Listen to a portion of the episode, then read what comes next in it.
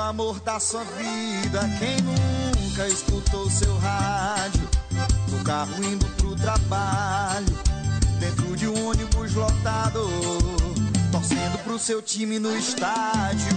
É, amigo locutor. A rádio no Brasil é mais que um caso de amor. A rádio é da gente e tá rádio é meu xodó, a rádio é minha paixão.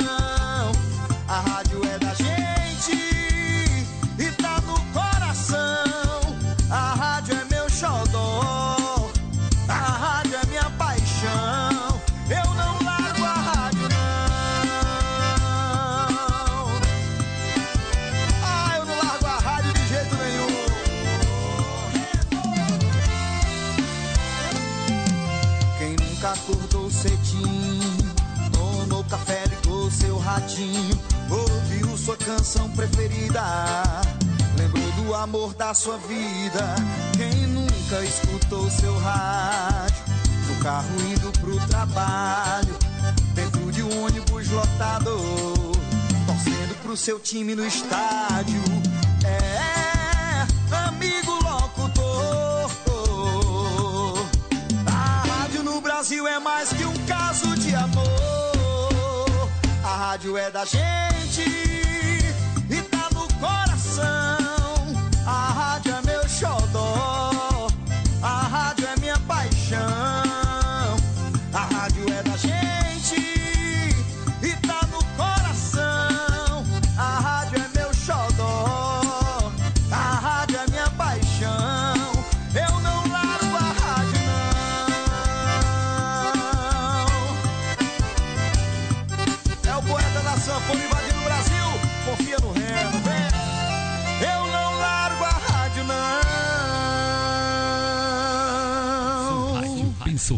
Literária Carrapato. Vem ouvir o nosso som alegre e popular. Você aprende, se diverte, tem voz e vez. A música de qualidade não para.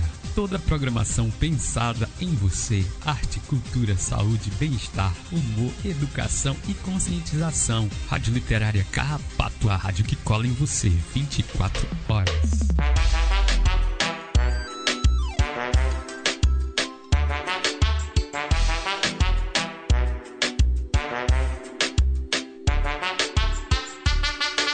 Pandemia ainda não acabou. É preciso a gente se preocupar. O isolamento é necessário para não se contaminar. Quando você precisar sair, não esqueça de usar a máscara. Lave bem as suas mãos e evite aglomeração. Mais vulneráveis, a gente vai proteger. Nessa luta estamos sempre juntos. O vírus vamos derrotar.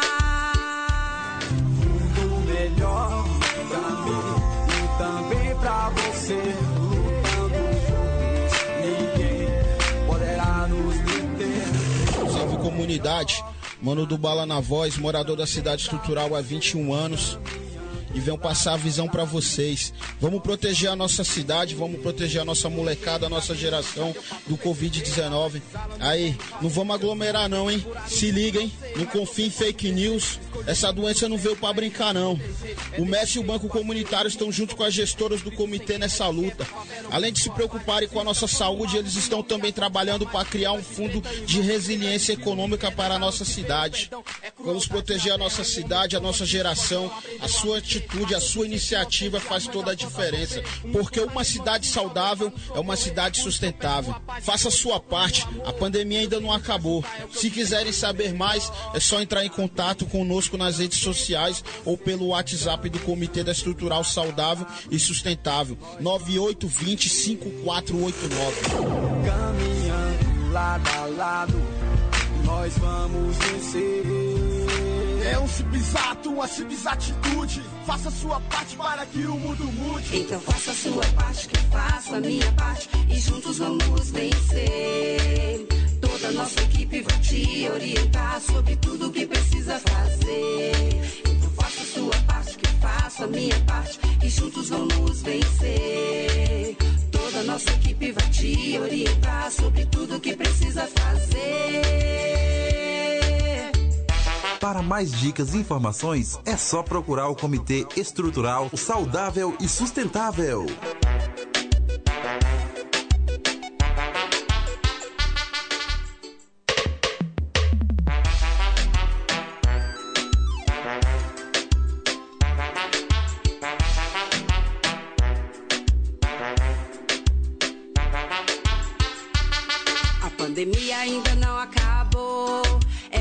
gente se preocupar.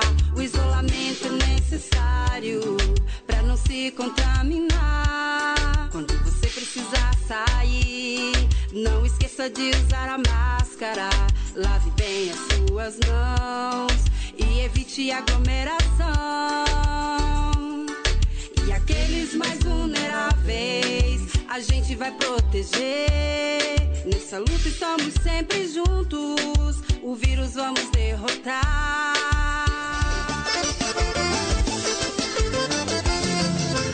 O agir de Deus é lindo na vida de quem é fiel. No começo tem provas amargas Olá, povo abençoado da cidade estrutural. Aqui quem vos fala é a cantora Sandra Montes. Gente, a pandemia existe e ainda não acabou. O vírus continua na nossa cidade também. Para nos protegermos da Covid-19, precisamos de todos juntos. Vamos lavar as mãos, usar máscaras e evitar aglomerações. O Comitê Estrutural Saudável e Sustentável é liderado por alunas de pós-graduação moradoras da nossa cidade. Junto com o MES, o Banco Estrutural, é um trabalho em parceria com a Fiocruz. Por isso, podem confiar nas informações dessa galera. Se tiverem dúvidas sobre como se protegerem, é só mandar uma mensagem nas redes sociais. Arroba Comitê Estrutural, no Instagram e no Facebook é arroba Comitê Estrutural Saudável Sustentável exaltar. Quem tiver a te falar, ele é mesmo um escolhido. Vão dizer que você nasceu pra vencer. Que já sabia porque você tinha mesmo. Então faça a sua parte, que eu faço a minha parte. E juntos vamos vencer. Toda nossa equipe vai te orientar sobre tudo que precisa fazer. Sua parte, que faço a minha parte. E juntos vamos vencer. Toda nossa equipe vai te orientar sobre tudo que precisa fazer. Para mais dicas e informações, é só procurar o Comitê Estrutural Saudável e Sustentável.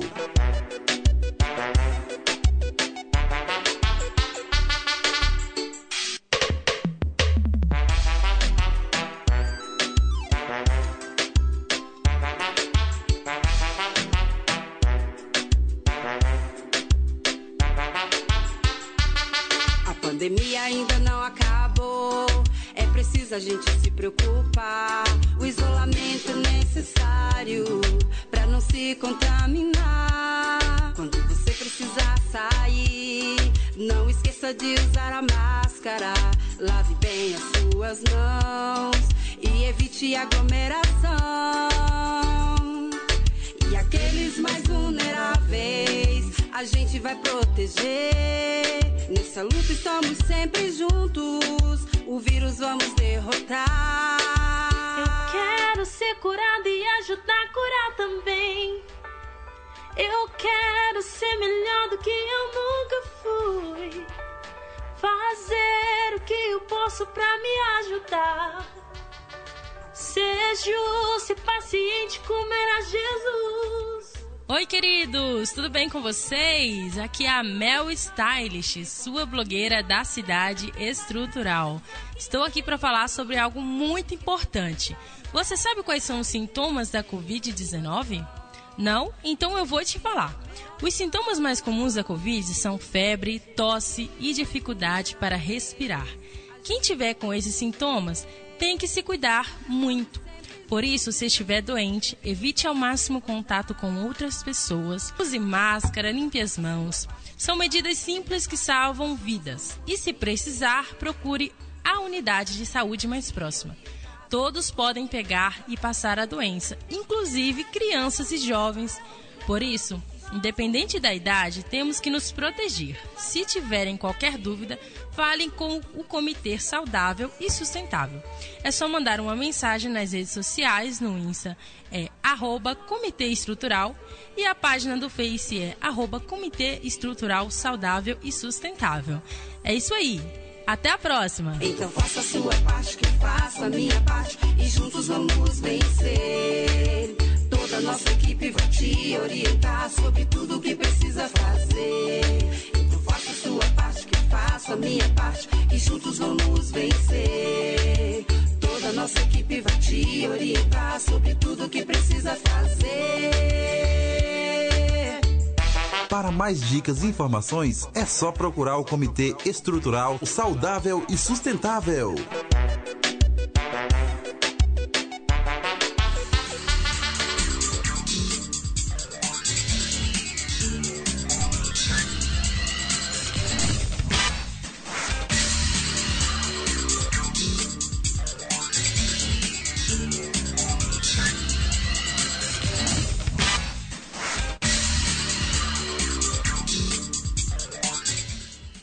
Muito boa tarde, muito boa tarde, ouvintes da Rádio Literária. Estamos começando mais um programa Minuto Mais Saúde. Tema do programa, né? Saúde, cidadania e democracia. Esse é o tema do mês de novembro, né? Esse é o último programa do mês de novembro, né? E está recheado de atrações hoje. Primeiros agradecimentos né, do programa de hoje a, a, vai para a comunidade estrutural de Brasília, né? É, mais uma parceria aqui com o programa Minuto Mais Saúde, né? Ess, essas vinhetas que vocês ouviram, né, antes de começar o programa, é, foram cedidas, né? É, pela comunidade estrutural de Brasília, ao qual a gente agradece demais essa parceria, né? Muito bacana. É só o, o começo, né? Dessa parceria que está se iniciando, né? Aqui, é, Brasília, Crato, né? é, a gente sempre está partilhando as experiências de outras comunidades, porque a gente pode também estar tá adaptando. E hoje a gente vai ouvir experiências riquíssimas da comunidade estrutural lá de Brasília, para que a gente possa também estar tá potencializando algumas experiências na nossa comunidade, né, Samu? Com certeza. Né? Então vamos dar seguimento ao, a, a programação? Com certeza, né? Agradecendo também a rede Humaniza SUS, né? Na, na, pessoa da Patrícia Silva, lá em Blumenau, Santa Catarina. Também o movimento o movimento SUS nas ruas, né? Abraços para Simone Leite, lá em Sergipe. Também o movimento Ela Pode, né? Aqui no Juazeiro do Norte. Nossa querida Margarida Pereira. Ah, que mais? A Fiocruz Brasília, né? Também a Fiocruz Rio de Janeiro, um abraço para Graça, tá na escuta do programa hoje. Também na né, Unidade Básica de Saúde Granger 2, toda essa equipe, um abraço toda essa galera, né? Abraços também por Sérgio, lá em Maceió, Ricardo, professor Ricardo Cecim, Porto Alegre, Lohane Solano, né, em Mossoró, a Graça e todo o pessoal aí da Fiocruz do Rio de Janeiro. É, a Ana Cláudia, nossa agente de saúde aqui, né, da comunidade. Também é, todo o pessoal aqui, né, da comunidade do Carrapato, na escuta do programa. Todo sábado, né, tão ligadinho aqui no nosso programa. Uh, também a Vila Gregório, né, a, a, Vila Nova Belo Horizonte também. Uh, a Vila André Pinheiro Pedrosa. Sítio Coqueiro também, né, é, é, o pessoal lá do Chico Gomes também. Né, um abraço para toda essa turma é, essa comunidade potente, né? mais uma comunidade potente aqui da nossa cidade. Também falar no, no é, Baixio das, das, das Palmeiras, né? É, o Alexandre Lucas, lá da, da, lá da comunidade do, do Gesso, né? Mais outra, outra linda iniciativa aqui da nossa cidade também, né? O programa está é, mais que especial hoje, né? Ah, só lembrando também, né? Tomar, tomar os nossos devidos cuidados. Essa é a programação de hoje. Tomar os devidos cuidados, só lembrando que a pandemia não acabou, né, meu povo? É, infelizmente estamos é, no aumento de casos, né? Vamos, vamos usar, o, uh, usar as máscaras, né? o álcool em gel também, higienizar as mãos, lavar bem as mãos. O, importantíssimo questão do distanciamento social para quem precisar sair, né? É importantíssimo manter esses cuidados para exatamente, né? Os casos estão aumentando na nossa cidade também, né? Uh, e então vamos tomar os nossos devidos cuidados para evitar, né, que essa onda se propague, né, mais uma vez. Então vamos é, e esperar, né, é, a chegada aí da, da vacina, né? E é isso aí. Vamos para o programa de hoje. Pronto, já, já temos aqui abraços da Patrícia. Ela fala que está é, na escuta do programa. Um abraços, Patrícia. Ah, o Sérgio também, né? Alô, boa tarde, Samuel e Érica. Rede Humaniza SUS em Maceió, coladinha na Rádio Literária Carrapato. Um abraço, Sérgio. Né, o pessoal aqui já ah, mandando aqui seus alôs, seus abraços. Vamos aqui, só um instante. A Graça, abraços, graças, lá do Rio de Janeiro, Graça. Pronto, aqui.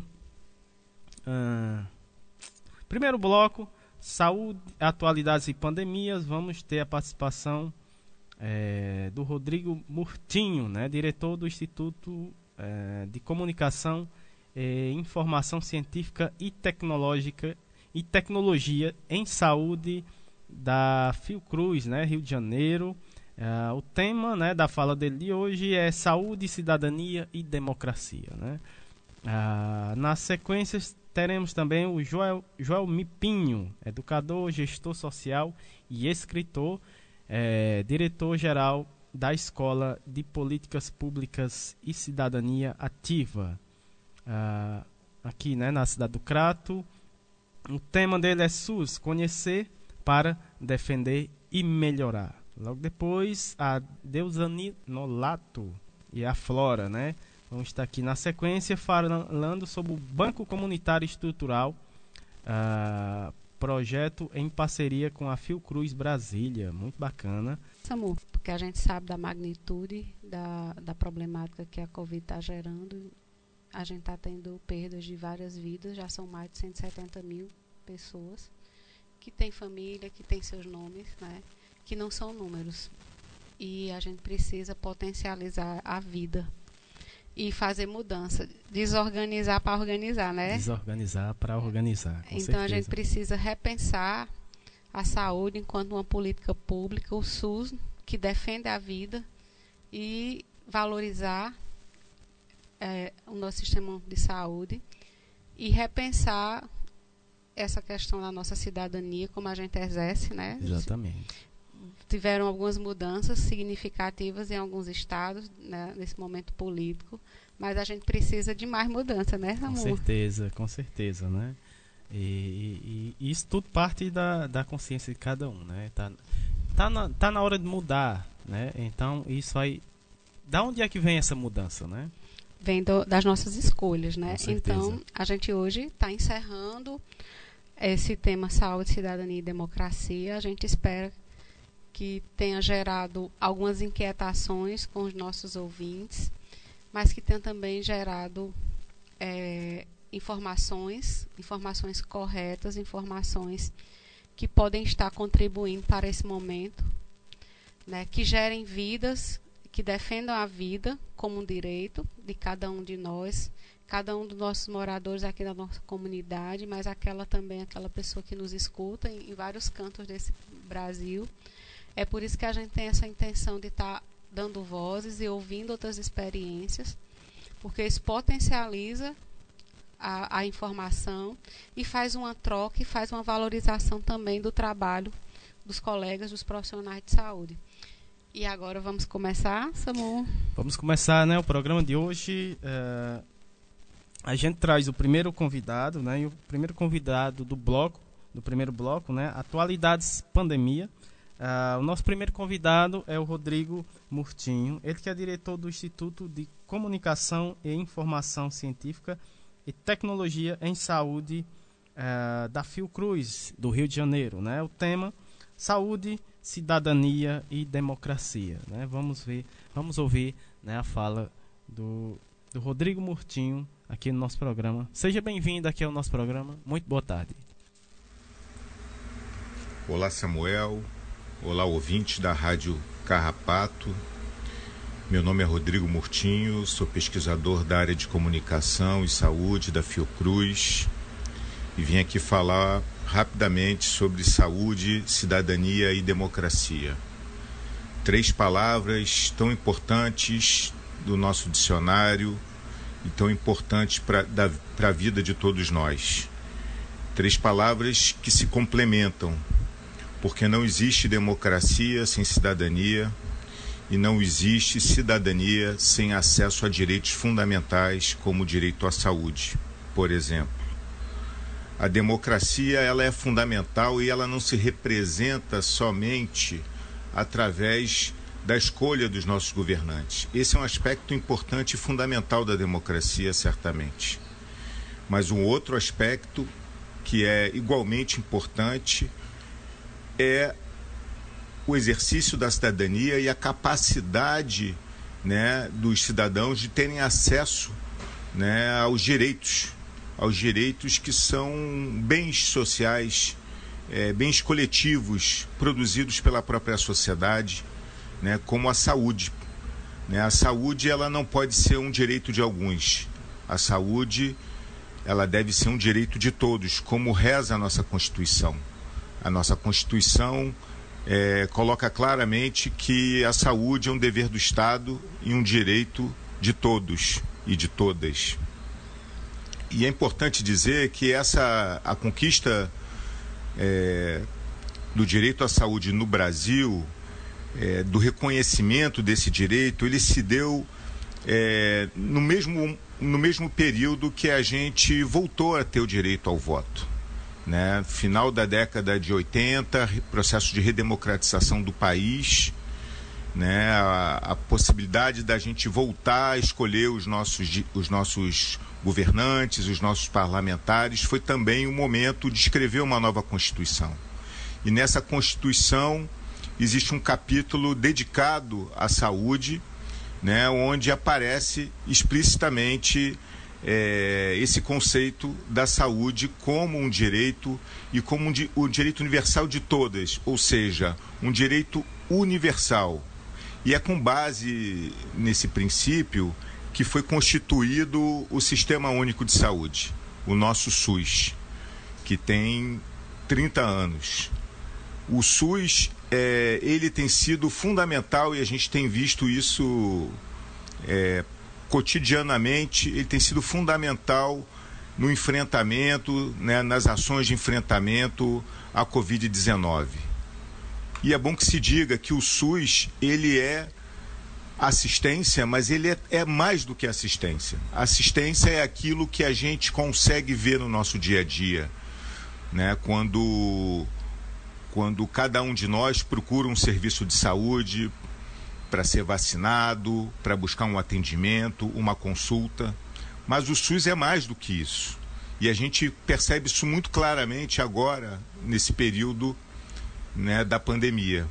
O SUS ele é composto por outras instituições que atuam em outras áreas essenciais e estratégicas para garantir a nossa saúde. Né? Por exemplo, as ações de vigilância sanitária que são fundamentais para planejar a ação, as ações né, de saúde e de combate é, a enfermidades no, no, país, como dengue, chikungunya, é, zika e agora também a, a Covid-19, essas estratégias elas são formuladas a partir né, de dados, né, de uma rede que produz informações fundamentais para que possam ser traçadas essas estratégias. E isso é feito através da vigilância em saúde. Outra área fundamental que a gente pode citar é a área de produção. É, as vacinas hoje são produzidas também aqui no país, uma série de vacinas são produzidas por instituições públicas ligadas ao SUS. E a pesquisa, né, que é uma área também extremamente fundamental. É através dela que a gente descobre é, é, mais sobre as doenças, como combatê-las e como produzir medicamentos e vacinas para prevenir a nossa população contra elas. Então, essas instituições né, e outras áreas tão fundamentais, elas formam o sistema único de saúde, elas, são, elas ajudam e elas constituem toda a rede de proteção da área de saúde que foi construída nos últimos 30 anos aqui no país. E isso é fruto de uma conquista, isso não foi dado, isso é fruto de uma conquista, é, de, uma, de uma participação efetiva da população através dos conselhos, de uma participação efetiva no debate das políticas públicas cobrando a melhoria e a maior efetividade é, das ações de saúde pública no Brasil. Para finalizar, queria ressaltar um outro aspecto fundamental, relacionado principalmente a, a, ao que a gente está falando de cidadania, de democracia e de saúde. É, estamos falando aqui numa rádio comunitária, uma rádio que tenha uma capacidade de discutir e de levar é, esse debate para uma comunidade específica, a partir dos interesses e dos olhares e da realidade dessa comunidade. Isso também é uma conquista. Ao longo desses 30 anos, o SUS tem valorizado, tem sido fundamental para o progresso do SUS, para o crescimento do SUS, ouvir essas vozes. E as rádios comunitárias têm sido parceiras fundamentais né, nessa construção democrática, com limitações, mas que há espaços concretos para melhoria do sistema público de saúde.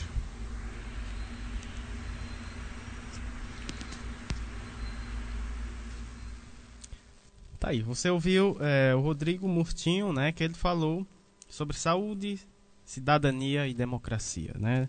É, três palavras que são fundamentais, né? A, a questão das rádios comunitárias importantíssimo, né? Trazendo aí essa comunicação popular, né? E atingindo, né? A, a população mais diretamente, é, trazendo a importância também do SUS, né? Para a realidade é, de nós brasileiros, né? Trazendo a gente é, viajando o, o, o, Brasil, né, através desse programa, tra trazendo experiências importantíssimas, interessantíssimas, né, mostrando, fazendo essa troca e mostrando a importância, o quanto é importante o nosso SUS.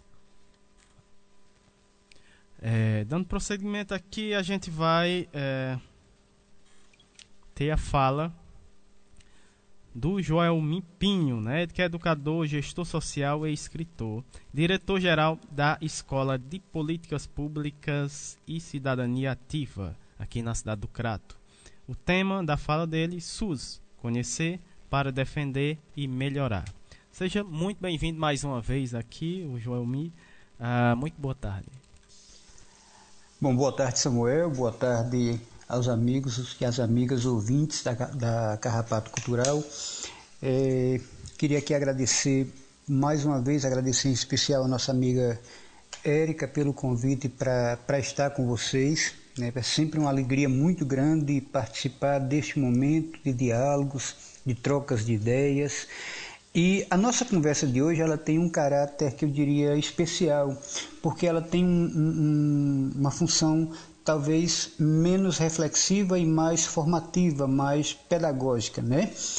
Nossa conversa de hoje é sobre o Sistema Único de Saúde. A ideia é que a gente possa, ao longo dos próximos minutos, trazer para vocês algumas informações, algumas reflexões sobre o SUS, para a gente entender como é que esse, que esse sistema funciona, como é que ele está organizado, como é que ele deveria funcionar.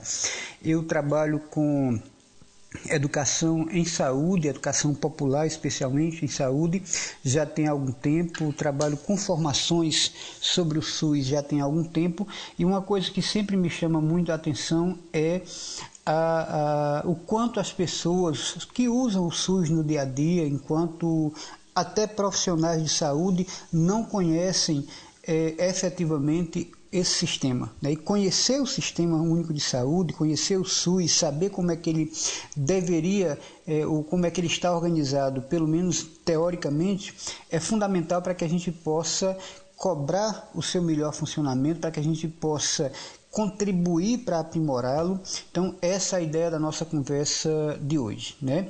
E aí, a primeira coisa que eu acho importante trazer para vocês nessa nossa conversa é essa questão que é fundamental, que é sabermos que o Sistema Único de Saúde ele é uma conquista histórica da sociedade brasileira, especialmente dos movimentos populares e de profissionais de saúde.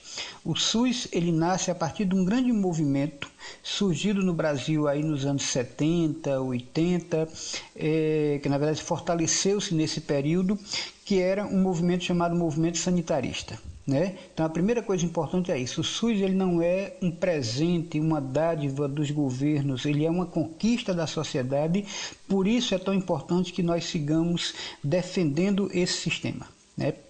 Bom, e o SUS ele está é, na Constituição Federal de 1988, no artigo 194. Pela primeira vez a gente vai ter ali uma coisa chamada tripé da Seguridade Social. A Seguridade Social aparece pela primeira vez na Constituição de 88, enquanto, enquanto referência legal, né? E essa Seguridade Social ela é composta por, por, um, por um tripé, que é formado pela saúde, a assistência social e a previdência social. Esse é o ponto de partida, então, para a gente falar de SUS. A saúde, de acordo com o artigo 194 da Constituição, de acordo com a lei orgânica da saúde, com tudo que a gente tem logo, de, logo em seguida, né, na sequência, no campo legal, é, a saúde ela é gratuita e ela é universal. O que é que isso quer dizer? Significa que ela, ela, ninguém paga de forma direta para ter acesso ao serviço de saúde pública. Né? A gente paga, evidentemente, quando paga os impostos, quando a gente contribui é, de forma antecipada até para com pagamento de impostos, de, enfim, dos tributos mais diversos. Mas é, a gente não paga pela oferta direta do serviço. Então a saúde é gratuita e ela é universal porque ela é para todo mundo. Qualquer pessoa que chegue na unidade básica de saúde, que chegue lá na, na estratégia saúde da família, na equipe de estratégia saúde da família, tem o direito de ser atendido, independente dele chegar numa Hilux ou numa bicicleta. Tá? Então são duas coisas importantes: gratuidade e universalidade são dois princípios básicos do SUS. A assistência social, ela também é gratuita, mas ela não é para todo mundo, ela é para quem mais precisa, ela tem um caráter eletivo, ou seja, são aquelas pessoas que mais precisam que têm direito à assistência social. Embora ela seja também gratuita, ela não é para todo mundo, ela tem um recorte. Vou dar um exemplo prático: benefício de prestação continuado, chamado BPC, né, que muita gente conhece como aposento, é, o BPC ele é para aquelas pessoas que se enquadram em determinada faixa de idade ou em determinada faixa de renda. Pessoas com deficiência, pessoas idosas com a renda familiar por pessoa que não seja maior do que um quarto de salário mínimo têm direito ao BPC. Né? E a Previdência Social a terceira perninha do tripé da Seguridade, ela é contributiva, ou seja, ela, ela é para quem pode pagar, as pessoas pagam para ter acesso a este direito, a este benefício. Há algumas exceções, eu não vou aqui me alongar nisso, mas, por exemplo, trabalhadores rurais, né, trabalhadores e trabalhadoras rurais, algumas categorias não pagam, não contribuem para a Previdência e têm o direito de se aposentar. Mas, no geral, ela é para quem pode, para quem contribui e, portanto, ela não é gratuita, ela é contributiva, como a gente chama. Bom, apresentada aí então esse tripé da Seguridade Social, vamos então falar especificamente do Sistema Único de Saúde. O SUS ele foi criado pela Constituição Federal de 88 e a ideia, o objetivo da criação do SUS é garantir a toda a população brasileira o acesso ao atendimento público de saúde, como eu disse antes, de forma gratuita. Tá? É, antes da gente ter o SUS, é, a assistência médica ficava a cargo, os mais velhos vão lembrar disso certamente, ficava a cargo do INAMPS, do Instituto Nacional de Assistência Médica da Previdência Social. E ele era restrito aos empregados que contribuíssem com a Previdência Social. Somente as pessoas com carteira assinada tinham direito ao serviço público de saúde. As demais pessoas que eram atendidas na, na saúde pública antes do SUS eram atendidas na condição de indigentes. E aí esse serviço era prestado apenas pelas entidades filantrópicas, geralmente entidades ligadas às igrejas, entidades de caridade e por aí vai. Né? Então o SUS foi um passo importante para garantir o acesso à saúde como um direito para todo mundo. É, o artigo 196 da Constituição de 88, ele diz que a saúde é direito de todos devido ao Estado, isso é importantíssimo. O Estado, o poder público, seja governo federal, seja governo estadual, seja os governos municipais, são é, responsáveis pela garantia dos serviços é, do SUS. É, e essa responsabilidade, como a gente costuma dizer, é uma responsabilidade repartida entre as três, os três entes da federação, entre governo federal, estadual, estaduais e municipais. Né? É, e com esse objetivo né, de garantir o acesso universal e igualitário. É, e aí, quando a gente fala disso, a gente está falando de promoção da saúde, proteção e recuperação. A gente promove a saúde quando a gente desenvolve ações, por exemplo, de saneamento básico, é, ações que possam assegurar à população uma, uma qualidade de vida com a ausência de doença. Mas isso ainda é pouco, porque é preciso também proteger as pessoas para que elas não adoeçam. Né? A gente protege fazendo, por exemplo, as campanhas é, de vigilância é, em saúde, a vigilância epidemiológica, né? o trabalho de, de, de acompanhamento das pessoas né? para proteger as pessoas para que elas não adoeçam. E a, o SUS também atua na recuperação. Quando a promoção e a proteção não derem conta e as pessoas adoecerem, é responsabilidade também do Sistema Único de Saúde cuidar para que as pessoas se recuperem é, dos seus problemas de saúde. Tá? Bom, e aí o artigo 198 da Constituição, ele vai dizer o seguinte, que as ações de serviços públicos de saúde, elas integram uma rede, então a gente vai sempre atuar nessa ideia de rede, onde uma ação complementa a outra, ela tem um caráter que é regionalizado. Então você tem, no caso do Ceará, por exemplo, as regiões de saúde, né? E cada regional de saúde tem uma atuação ali naquela região que reúne vários municípios. E tem uma hierarquia. Tá? Essa hierarquia é o seguinte: você tem na esfera federal o Ministério da Saúde, na esfera estadual as secretarias municipais de saúde e na esfera municipal as secretarias municipais de saúde. Então, cada ente desse tem uma função, tem um papel, há uma hierarquia a ser observada e quem comanda, quem lidera essa, essa a gestão, né, a, a, quem é responsável por fazer acontecer as políticas públicas de saúde no, em, cada, em cada lugar é o ente daquela, daquele espaço. Então, no município, Secretaria Municipal de Saúde, no governo do Estado, Secretaria Estadual de Saúde e no governo federal, Ministério da Saúde. É o chamado comando único em cada esfera de governo. Além disso, tem uma outra coisa importante que é a descentralização, portanto, os serviços de saúde não estão concentrados em Brasília, né? a execução, o fazer da saúde está o mais perto possível da população, quanto mais perto tiver, melhor é, no município, mas dentro do município você também tem essa execução que se dá na comunidade, né, ou nas comunidades através da estratégia saúde da família, por exemplo. A outra coisa importante que é princípio do SUS é o chamado atendimento integral.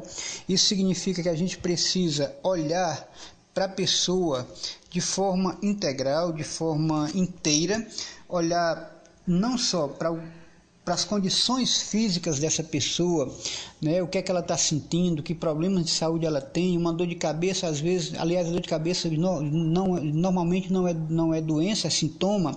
Então, saber que por trás de uma dor de cabeça há um outro problema, que pode ser um problema gástrico, pode ser um problema é, de pressão alta, enfim. Então, entender, olhar para a pessoa como um todo e olhar para o contexto em que essa pessoa está inserida, em que lugar ela mora.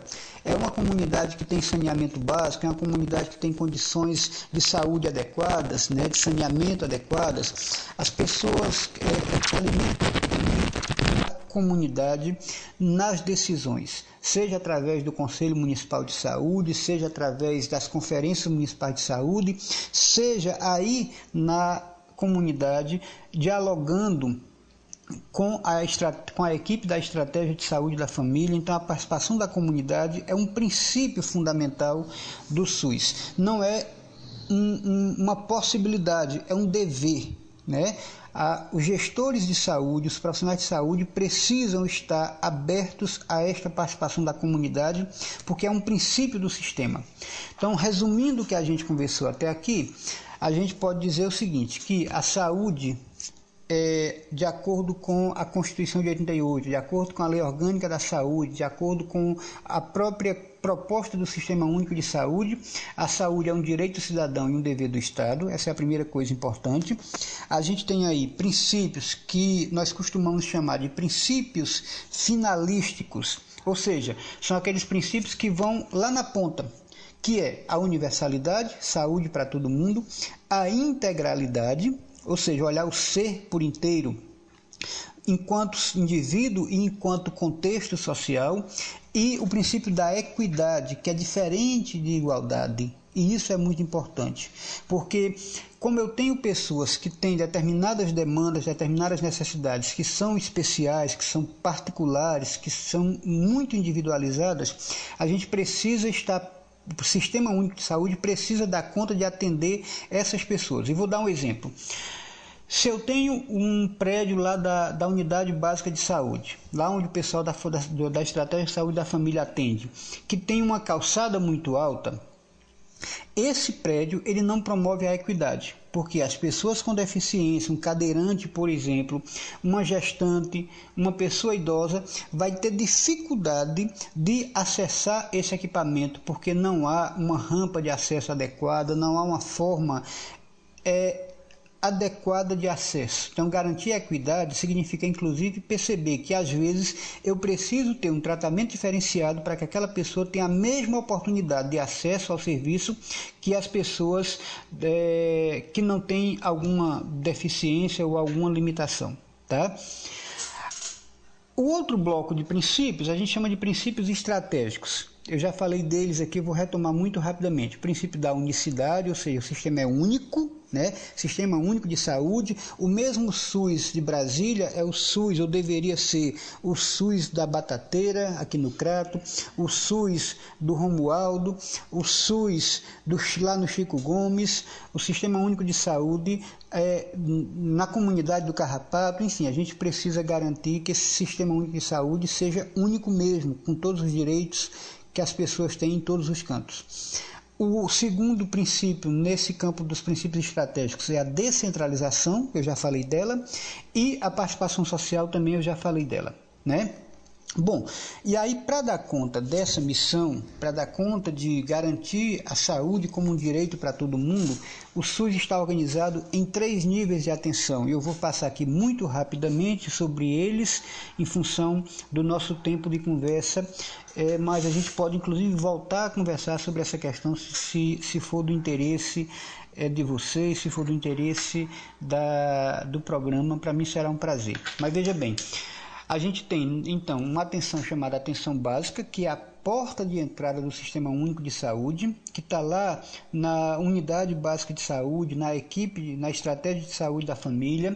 Então, é, a atenção básica envolve o trabalho dos agentes comunitários de saúde, a vigilância epidemiológica, as campanhas de vacinação, tudo que está ligado a esse cuidado básico, que é responsabilidade, que é dever de casa de todo e qualquer município.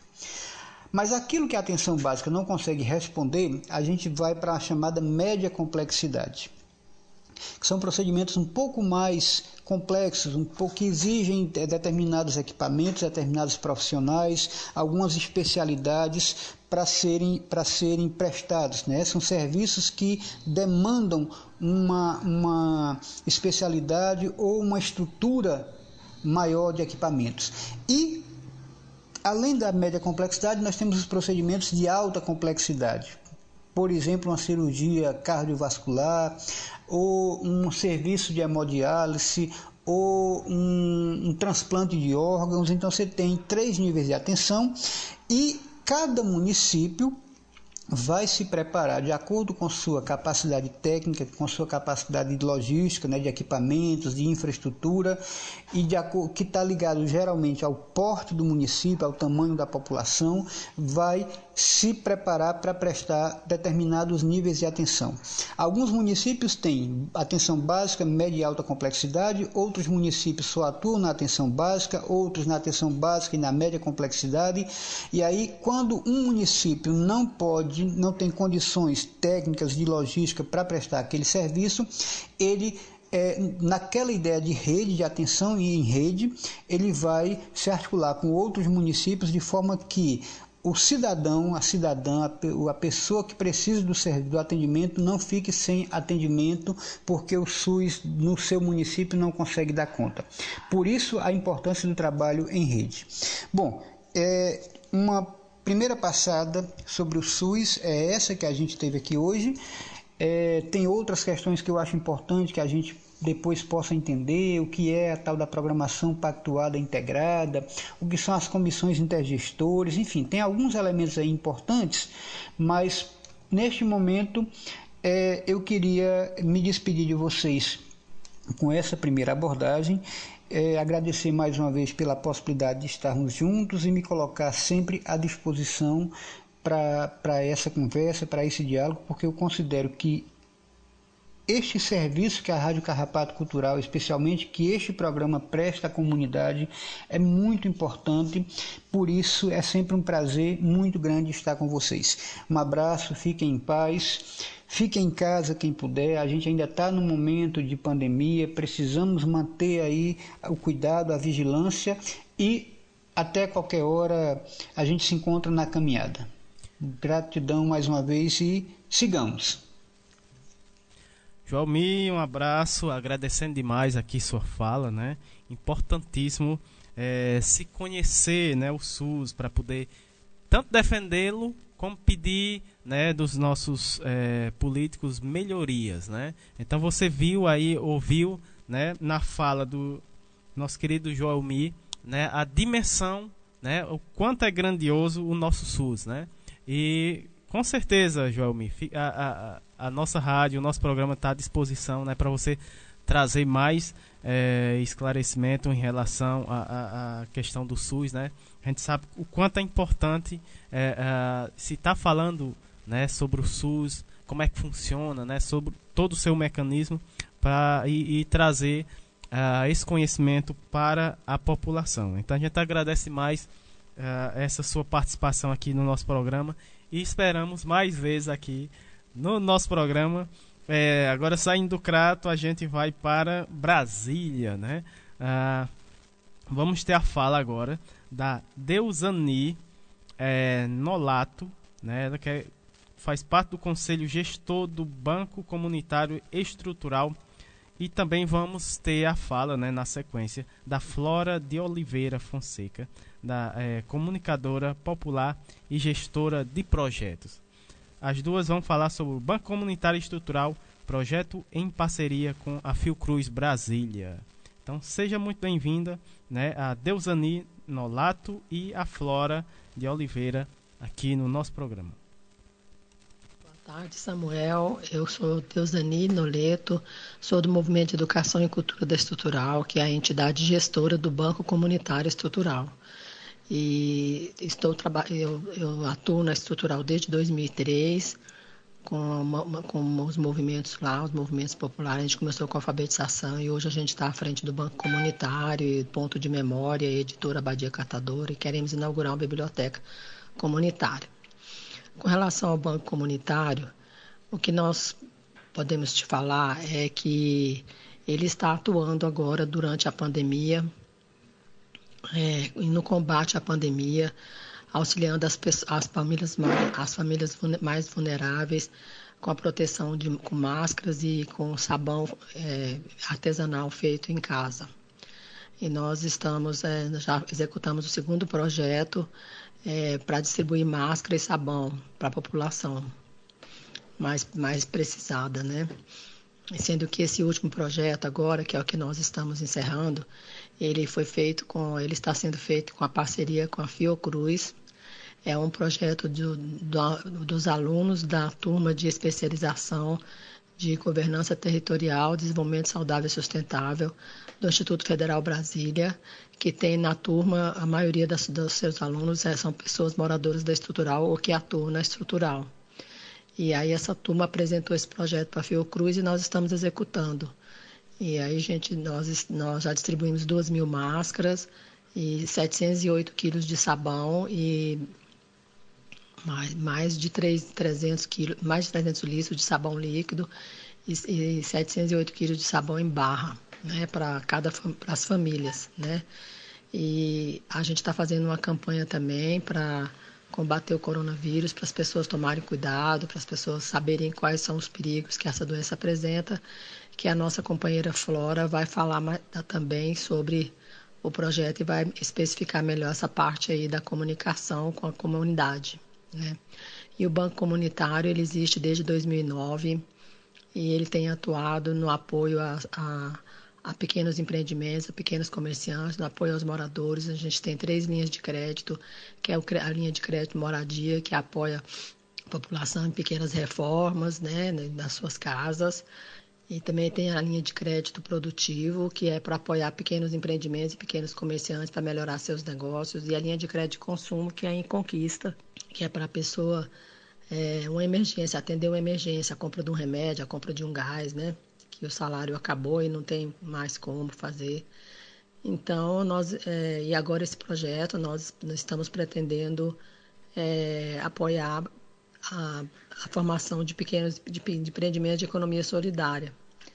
Né, que tem as costureiras, tem o pessoal que fez o sabão, a gente quer incentivá-los a formar empreendimentos para continuar a produção e continuar é, gerando trabalho e renda. O projeto, ele gerou renda para para as famílias que fazem sabão e costura, né? Pra, então elas receberam para fazer o trabalho, mas para a comunidade nós não vendemos o produto, a gente distribuiu. Mas esse pessoal que fez sabão e máscaras, eles podem continuar os seus negócios agora vendendo, né? Então é uma das, é uma das, das intenções do, da continuidade do projeto seria isso, que o Banco Comunitário faria esse apoio e nós estamos é, começando agora uma campanha para um fundo de resiliência solidária. A gente vai formar um fundo, estou começando uma campanha de divulgação desse fundo e arrecadação para que a gente, por meio desse fundo, possa dar continuidade às ações, que o projeto vai acabar, mas nós queremos continuar. E a oportunidade da gente continuar é por meio desse fundo, né? Então, nós já, já lanço aqui a campanha já por meio dessa rádio, que a gente está lançando um fundo de resiliência solidária para apoiar a comunidade da estrutural no combate ao coronavírus e para apoiar a criação de empreendimentos de economia solidária dentro da cidade, que continue após a pandemia, entendeu? Essa é a intenção. E o banco já, já emprestou dinheiro, a gente já fez microcrédito para a população com juros a 1% e a gente eh, ajudou muitos empreendimentos de economia solidária e muitas famílias. E hoje nós estamos nessa luta aí no combate ao coronavírus. Então, é, como o tema aqui é saúde, né, nós estamos inseridos nesse tema, esse, nesse trabalho, com esse projeto de combate ao coronavírus. Quero agradecer muito aqui a participação com vocês, quero agradecer ao convite da Érica Formiga, que, nos, que participou de uma oficina com a gente e aí ela nos convidou para participar desse programa. É, parabenizar vocês por esse trabalho maravilhoso que vocês fazem, né, junto com a comunidade e também de apoio a outros grupos como vocês estão nos apoiando.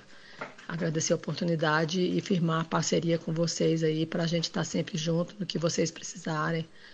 Nós estamos aqui disponíveis. Nós, nós, nós moramos em Brasília, é, esse projeto acontece na Estrutural, que é uma região de Brasília que era de lixão, lixão a céu aberto, que agora o lixão fechou em 2018, mas continua com a sua vocação de, de, de catadores, de recicladores, é uma população de catadores, de recicladores, e uma grande parte das famílias são catadoras e elas continuam fazendo esse trabalho pela cidade. E convido vocês a, quando vierem a Brasília, nos procurar para conhecer a nossa comunidade. Um abraço e muito obrigada por, pela participação. Tenha um ótimo fim de semana. Boa tarde, Samuel. Tudo bem? Aqui é a Flora. Né? Eu sou comunicadora popular aqui na cidade é, estrutural, que é uma região administrativa daqui do DF. E né, o DF é um pouco, um pouco diferente do que a gente está habituado. Né? Eu, por exemplo, sou, sou baiana, então eu sei né, que normalmente os lugares são divididos em cidade, rua, bairro, mas aqui é um pouquinho diferente, então a gente tem essas regiões administrativas. E a cidade estrutural né, é essa região que daqui do Distrito Federal, que é uma comunidade vulnerável. E eu, como comunicadora popular, né, que eu trabalho lá junto com, com a Deusani no Comitê Estrutural Saudável e Sustentável, né, que é esse projeto da, em, com a, apoiado pela, pela Fiocruz. E assim, a minha função como comunicadora popular, ela é né, pegar o conteúdo que a gente está que, que, a, que a Fiocruz e que outras organizações científicas estão passando sobre, sobre a Covid-19 e transformar isso em uma linguagem popular, né, por diferentes canais, é, para que a população, a comunidade vulnerável tenha acesso às informações, né, saiba o que está acontecendo no mundo nesse momento. E Assim, a gente usa vários. Assim, é, eu, eu acredito que para começar a fazer um trabalho como esse, né, foi bastante importante. Eu não moro na cidade estrutural, mas né, eu tenho vários amigos lá. Eu fui aluna do curso de governança estrutural para o desenvolvimento saudável e sustentável, que é né, esse curso de pós-graduação que foi, que foi ofertado pela Fiocruz, junto com a, em parceria com o Instituto Federal de Brasília e com a ONB lá na cidade, né? Então eu fui aluna, sou egressa do curso e, e foi, eu acredito que tenha sido muito importante. Primeiro esse conhecimento do território, né? Eu ter essa vivência e depois estar tá construindo junto com as pessoas do território. Então eu sou a, a líder, né, da, da parte de comunicação do comitê, mas eu trabalho junto com, né, construindo e pensando junto com algumas pessoas que são moradores do território, são jovens, como a Rita Pereira e o Fernando Aleixo, né? Eles são, são jovens do território e que entendem muito sobre a situação, o que é está acontecendo e, né, entendem de comunicação popular. E, então, é, essa vivência do território foi muito importante para a gente desenhar as estratégias que seriam né, mais eficazes, entender qual era o, o canal de comunicação mais eficaz para falar sobre a Covid-19, para alertar as pessoas. E aí a gente usou né, vários, vários canais de, de comunicação é, um, uma coisa que para na cidade estrutural funciona muito, talvez em outras cidades, né, por aí também funcionem, né, em alguns bairros, é o carro de som. Então a gente fez uma parceria né, com, com moradores da, da cidade que têm essa habilidade, né, que são cantores, cantoras, pessoas influenciadoras da cidade, e gravou vídeos é, desculpa, vídeos não, gravou jingles, né, musiquinhas que, que falassem sobre a Covid, que a pandemia não acabou. Eu posso até enviar esse jingle para vocês passarem aí, eu acho que seria interessante para as pessoas, né, é, pensarem um pouquinho. E a partir desses jingles, né, foram, foram cinco cantores que ajudaram a gente e mais um, uma pessoa que, que sabe fazer música dentro da cidade, né, a gente é, no comitê sempre privilegia contratar pessoas que são moradores, né, até para fazer gerar economia e né, fomentar essa, a, a, resiliência da cidade. Então a gente fez isso, essa parceria. Então a gente passou carro de som né, todo sábado, que era um dia, é um dia bastante importante lá, que é o dia de ir para a feira, de, de se movimentar dentro da cidade. Então esse carro de som passou lá. A gente também fez cartaz é, espalhou pela cidade, camiseta, né? Todas as nossas ações de entrega de sabão, entrega de máscara, é, elas sempre vão, né? São feitas pelas agências territoriais, que são pessoas do território prontas e que conhecem muito a realidade, né? Que mapearam as famílias mais, mais vulneráveis das mais vulneráveis para entregar isso. Todas as vezes que elas faziam essas ações, elas fazem essas ações ainda, elas vão com essa camiseta do, do comitê é, também é uma forma de divulgação. A gente pensou, né, também fez parceria com algumas rádios da cidade, então os nossos jingles, além do carro de som, passam nas rádios. A gente já deu algumas entrevistas na rádio também, e tem uns sites da cidade que são onde né, as pessoas da cidade gostam de se informar. Então a gente passou também, passa informações lá. E a gente usa também as redes sociais, né? A gente tem um, um, um WhatsApp institucional que as pessoas podem mandar dúvidas, questionamentos. Essas dúvidas, né? Inclusive, é legal dizer que a gente conseguiu um, um né, com o apoio da Fiocruz, essas dúvidas elas são respondidas pela equipe de epidemiologia da Fiocruz. Então a gente consegue, né, a partir dessas respostas, a gente envia tanto para a pessoa que perguntou e coloca também nas nossas redes sociais, quem quiser acessar. É, vocês estão todos convidados, né? Tanto para se informarem quanto para pegarem ideias para espalharem por aí. É, a gente né, tem o a, é arroba Comitê Estrutural. Essa é a nossa página no Instagram e também no Facebook. E lá a gente publica fake news, a gente publica é, também é, informações sobre como que estão sendo as ações, sobre né, os objetivos da Agenda 2030. A ideia né, da gente, né, é, é bastante importante frisar, é trabalhar com resiliência, com fortalecimento da cidade, da comunidade e que a comunidade também, né, se a gente pensar na saúde em contexto global, né, a saúde como, é, como sinônimo de vida, então a gente acredita que a implantação da Agenda 2030, né, que é essa agenda internacional para o desenvolvimento sustentável, ela é fundamental e ela, né, é, é, o, o governo brasileiro fez a territorialização, como eles chamam, desses objetivos de desenvolvimento sustentável, né, são 17 objetivos e ele conseguiu, né, enfim, parceria com vários com várias instituições é, governamentais, foi né, é, alinhado esses objetivos para dentro da legislação brasileira. Então, é importante que as pessoas conheçam os seus direitos e conheçam né, esses objetivos, entendam né, outras maneiras de, de se defender, de reivindicar, de, de estar preparado mesmo né, para argumentar e para, né, quando a gente conhece o nosso direito,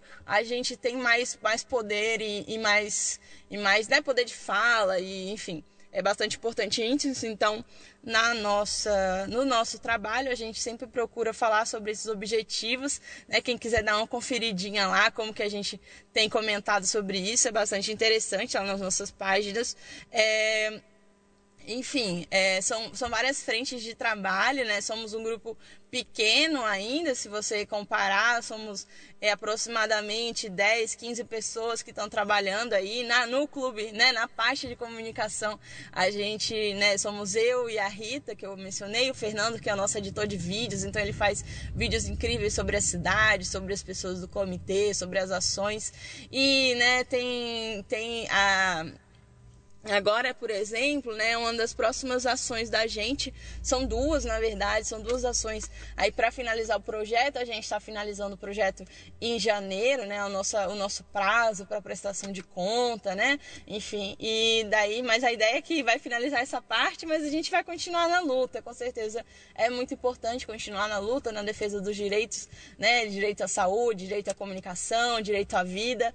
E aí, é, essas duas, né, que eu estava falando, essas duas ações são um concurso, a gente tá, né, lançou agora dia 18 e vai, as inscrições vão até dia 5, que é um concurso cultural é, de música, fotografia e poesia para os jovens da cidade é, estrutural, então eles vão poder né, falar, a, o tema é sobre a Covid, né, como proteger os moradores, como proteger a cidade da Covid-19, e aí eles vão né, usar, né, lá a cidade estrutural tem muitos jovens criativos, imagino que, que em outros territórios também, então é, a gente vai fazer um concurso com direito a prêmio e a ideia é mesmo incentivar né, as pessoas pensarem sobre isso, os jovens refletirem um pouquinho sobre como que está sendo a pandemia, né? A gente sabe que a pandemia ainda não acabou, a gente está aí vivendo essa segunda onda, sendo que a primeira onda nem terminou, então é importante alertar as pessoas e quando o jovem se alerta, ele acaba alertando a família, né? Mobilizando as pessoas e, enfim, só para deixar claro, esse concurso ele vai ser completamente online,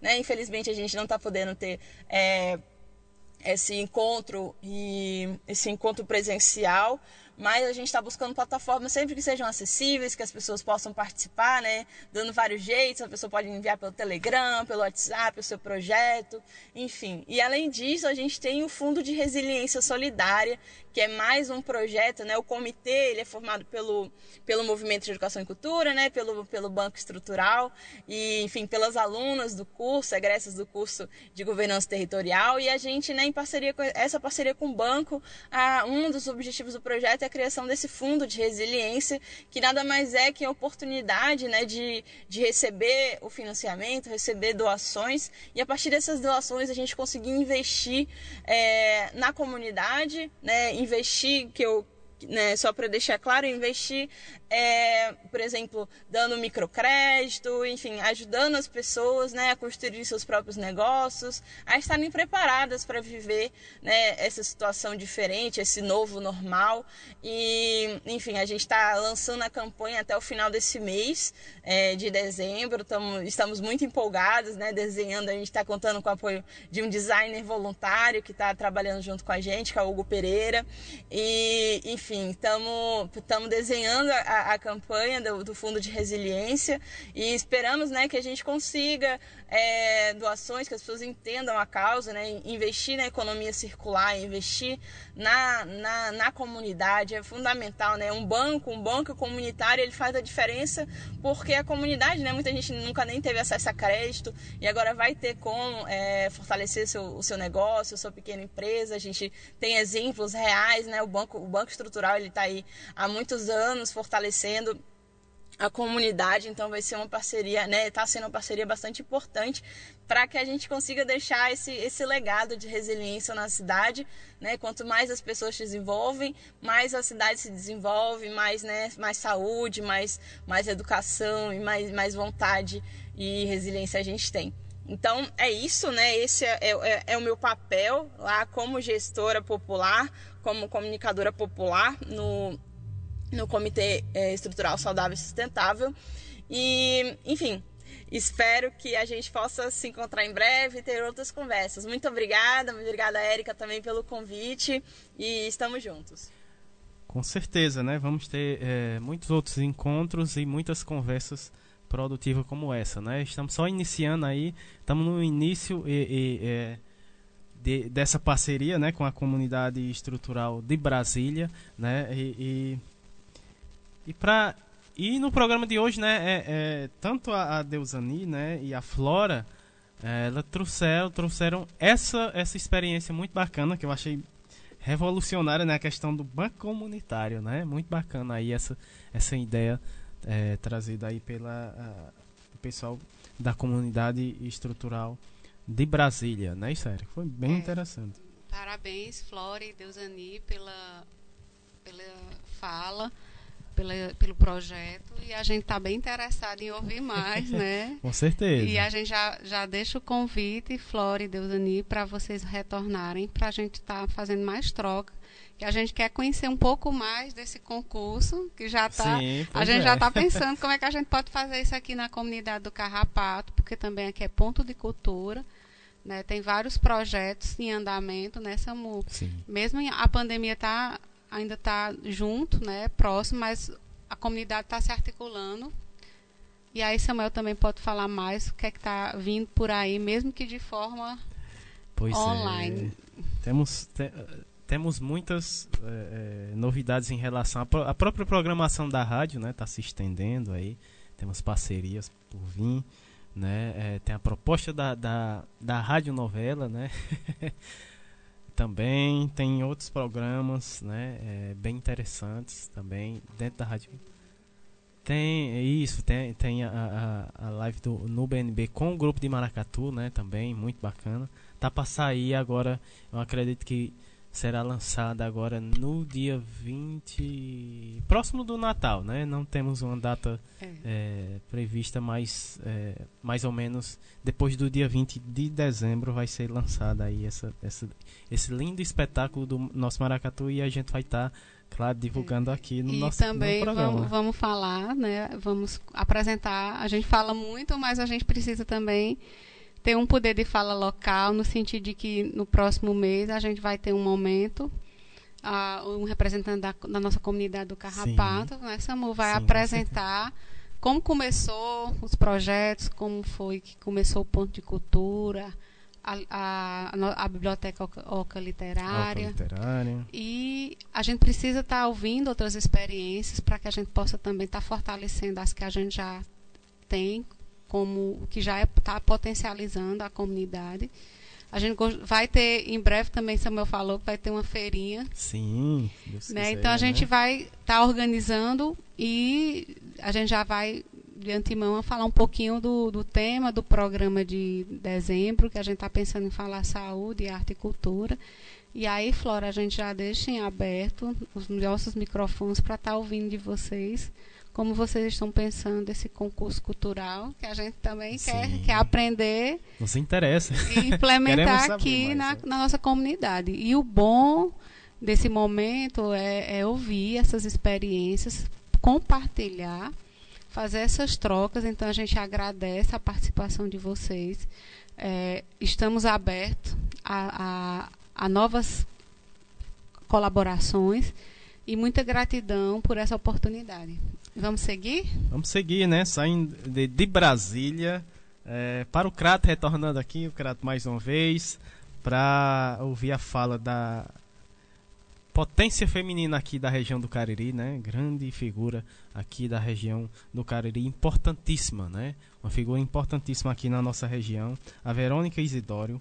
Ela que é professora e militante da Frente de Mulheres do Cariri é, presidenta do Conselho dos Direitos da Mulher Cratense, aqui né, da, da nossa cidade do Crato. O tema da fala dela: campanha dos 16 dias de ativismo pelo fim da violência contra a mulher e a pandemia do racismo. Então, seja bem-vinda aqui ao nosso programa. Muito boa tarde, Verônica. Boa tarde, ouvintes da Rádio Literária Carrapato. Boa tarde, mestre Samuel. Aqui quem está falando é Verônica Isidório. Eu sou da Frente de Mulheres do Cariri e também estou na presidência do Conselho Municipal dos Direitos da Mulher Cratense. E hoje a gente está vindo aqui para conversar um pouco sobre os 16 dias de ativismo pelo fim da violência contra a mulher. Essa é uma campanha internacional, né? quer dizer, ela acontece em vários países ao mesmo tempo. E a gente escolheu como tema desse ano aqui no Cariri 16 dias de ativismo pelo fim da violência contra a mulher e a pandemia do racismo. É, Samuel, é importante dizer assim que aqui no Brasil a nossa campanha ela tem 21 dias de ativismo, porque ela começa exatamente no dia 20 de novembro, que é o Dia Nacional da Consciência Negra. E a gente é, tem tentado utilizar esse dia também para marcar um grande dia de luta, né? o dia de Zumbi dos Palmares, o dia da luta do povo preto desse país. E esse ano, infelizmente, nós fomos surpreendidos pela violência né, aí no supermercado Carrefour, é, em Porto Alegre, onde os seguranças assassinaram um homem negro, né, dentro de uma discussão que estava acontecendo, eles imobilizaram esse homem e não bastava imobilizar e, e prender ou chamar, né, chamar a polícia, enfim, eles mataram esse homem batendo e, e asfixiando, né? Isso para nós é, remete imediatamente a um crime de racismo, né? Porque era um homem negro e aí mostra todas aquelas coisas que, inclusive, os Estados Unidos vivenciou é, atualmente, né? Recentemente, aliás, com, a, com o assassinato de George Floyd também, que foi é, um assassinato semelhante a isso. Então, é, o assassinato das pessoas negras é, pela polícia, pelo Estado, ela tem, tem acontecido de muitas formas, né? Mas a violência policial tem sido uma constante é, nas nossas vidas, né? Há, há, quem, quem se lembre como são as batidas que a polícia faz, as revistas que a polícia faz nas pessoas negras quando encontram por aí na rua, mesmo que a pessoa venha do trabalho, mesmo que a pessoa venha da escola, é, eles fazem essas revistas violentas e vexatórias. Então, o dia 20 para nós é um dia de referenciar o grande Zumbi dos Palmares, né, um grande líder é, no Brasil pelos direitos e pela vida da população negra, do povo preto, pela libertação das pessoas escravizadas. E é também o dia de referenciar a nossa luta, né? Nossa grande luta pelo enfrentamento ao racismo e pelo bem viver da população negra. E aí a gente vai seguindo essa, essa luta nos 16, nos 21 dias de ativismo pelo fim da violência contra a mulher, falando, é, trazendo aqui um dado, né? Um dado muito triste para nós. Hoje nós estamos a 268 mulheres assassinadas no estado do Ceará. Aqui no Cariri já são mais de 20 mulheres assassinadas e são números que para nós são terríveis. Ainda que fosse uma mulher, né? A gente ainda ia se levantar, ia levantar nossa voz contra essa violência, mas são 268 vidas, mulheres, meninas, mães, tias, é, é, avós, amigas de alguém.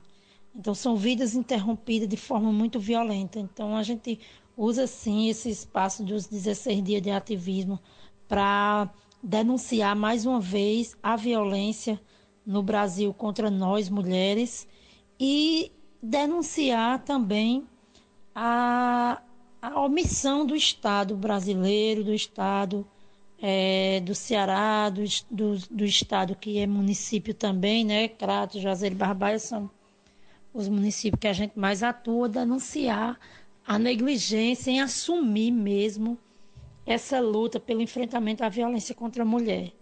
Então, na pandemia, essa violência aumentou muito, muito. A gente recebeu muitas denúncias de violência contra as mulheres, né? visto que as mulheres estão mais tempo em casa, sujeitas à, à presença de seus agressores, né?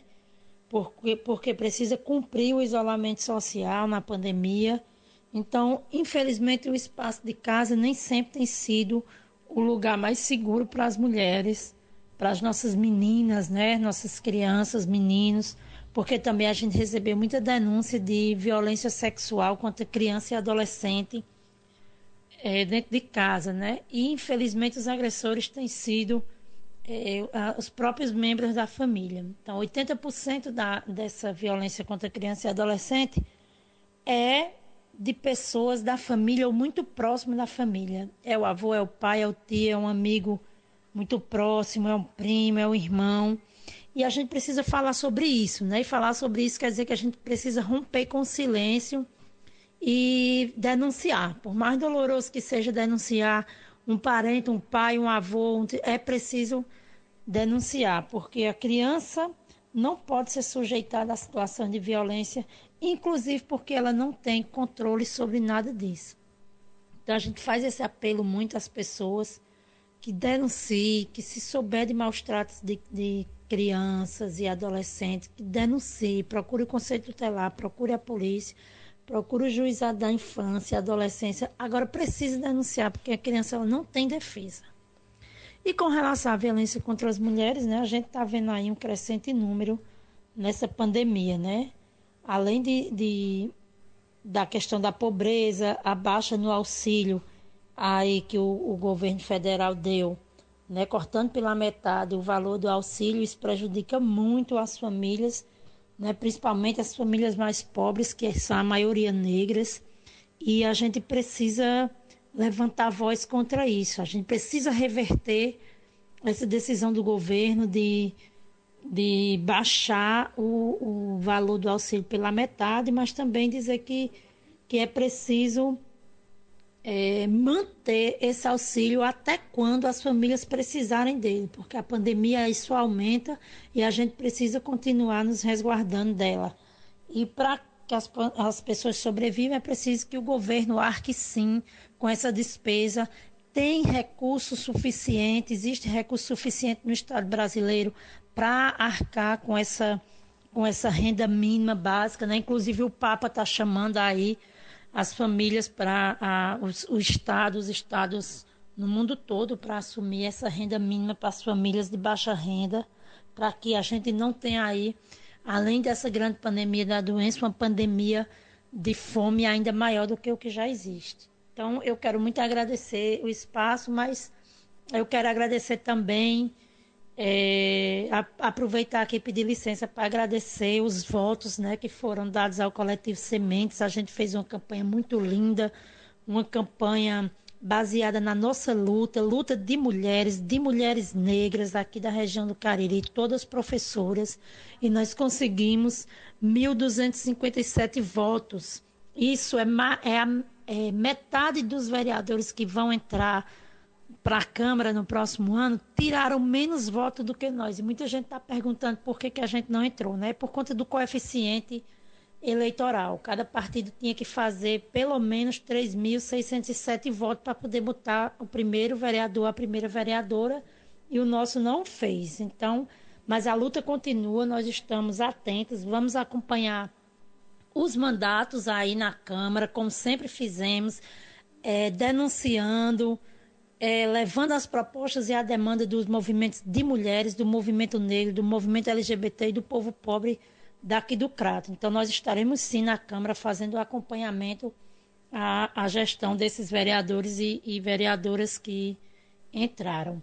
E aí também eu quero deixar um abraço especial, Samuel, para Lili, nossa amiga irmã, que está fazendo aniversário hoje. Lili, um abraço para você. É uma mãe jovem, mãe de três filhos, né? Uma menina e dois, dois meninos, crianças e uma pessoa muito querida aqui por nós. Um abraço, Lili, feliz aniversário para você.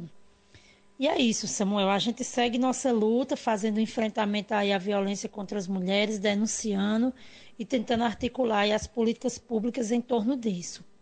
Nossa luta continua sempre. Um grande abraço para todo mundo que está nos ouvindo. Essa rádio muito ouvida aí na web e aqui na, e na comunidade também. E agradeço demais esse espaço e um abraço para Paula, minha irmã, Isaías e Ayrton. Um beijo. Boa tarde. E eu quero agradecer também a, a unidade do PSF do Grangeiro 2, né, que fica aqui na Vila Gregório, essa vila aqui vizinha da gente. É na pessoa da enfermeira Érica Formiga, que construiu desde que a pandemia chegou nas nossas vidas, que ela construiu esse programa com muita atenção, um programa muito responsável com a saúde da população, muito informativo e muito necessário nesse momento, que é o programa Minuto com Saúde. Então, muito obrigada a Eric e a equipe né, da, da Unidade Básica de Saúde, que posto é aqui na Vila Gregório, e parabéns por esse projeto, né, por esse programa tão necessário nesse momento. Tá aí, né? Agradecendo a fala potente da Verônica Isidório, né? Que falou aí sobre a campanha dos 16 dias de ativismo pelo fim da violência contra a mulher e a pandemia do racismo, né? Ah, aproveitando a deixa também, né? Dar meus parabéns à Lili, tá fazendo aniversário hoje. Um abraço especial, né, para ela e também para minha tia, né, Ana Clay, também tá fazendo aniversário hoje. Então, um abraço especial vai para essas duas mulheres importantes aqui na nossa comunidade, né? A Lili e a Ana Cleide. Um abraço especial. É, eu estendo também meus parabéns às aniversariantes do dia e agradeço a Verônica, uma grande amiga, né, companheira de muitas lutas. E a gente parabeniza o movimento. E esse movimento a gente sabe que gera mudança, né, Samu? Com certeza. E é um começo que a gente precisa refletir e que a gente está aqui sempre de portas abertas para estar tá ouvindo é, as representatividades do nosso município, para que a gente possa estar tá fortalecendo a parceria e incentivando o trabalho em rede de combate à violência contra a mulher. E a gente agradece e tem mais, tem mais programa. É. Né? E também, é, ela falou também da, da importância de estar tá cobrando né, lá na Câmara, está cobrando é, desses políticos que foram eleitos, né? É, é, fazendo as com suas propostas. Então, que essas propostas sejam é, postas em, em, prática, né? E que a gente esteja lá cobrando e também é, a gente vai estar tá, né, com esse papel aqui, a, a nossa rádio também vai estar tá com esse papel de estar tá cobrando né, é, é, desses políticos, né, é, principalmente políticas públicas eficientes para é, o, o povo, né, o nosso povo da nossa cidade. Então, é, só né, é, essa é uma das novidades também né, da, dentro da programação aqui da nossa rádio, a extensão, né, a continuidade do programa. Teu, seu voto vale muito, né? E tem poder também. Iniciamos aqui o segundo bloco né, do programa Saúde, Bem-Estar, Educação. Né? Uh, e para falar, né, a primeira fala do, do segundo bloco vai ser uh, do nosso amigo Alexandre Lucas, né? outra importante figura aqui da nossa cidade. Ele que é pedagogo, integrante da Comissão Cearense de Cultura e do coletivo Camarada. Né? Uh, coletivo Camarada que é um ponto de cultura né? Lá, aqui também, na comunidade do Gesso. Uh, o tema da fala dele de hoje: direito à cidade e à promoção da saúde. Então, seja bem-vindo aqui ao nosso programa, Alexandre. Muito boa tarde. Quando nós pensamos o direito à cidade, antes que tudo, nós estamos pensando numa cidade negada negada na acessibilidade, negada é, na perspectiva de participação, de intervir nas decisões sobre a cidade. E nós entendemos que pensar o direito à cidade é pensar no seu processo de ocupação e intervenção a partir dos grupos organizados que estão às margens dos, do poder de decisão. Então, pensar a cidade é essencial para a gente pensar o seu processo de democratização, né? Pensar a sua espacialidade a partir de uma espacialidade que possibilite o acesso aos serviços públicos, que promova, que essa espacialidade seja capaz de promover é, ambientes saudáveis, que essa espacialidade possibilite pensar novas formas de urbanização aonde promova a qualidade de vida. Então, pensar o direito à cidade está intimamente ligado a pensar a promoção à saúde. Né? Quando a gente pensa numa cidade que possibilita é, uma mobilidade urbana para o trânsito humano, é pensar numa cidade que pensa nas pessoas.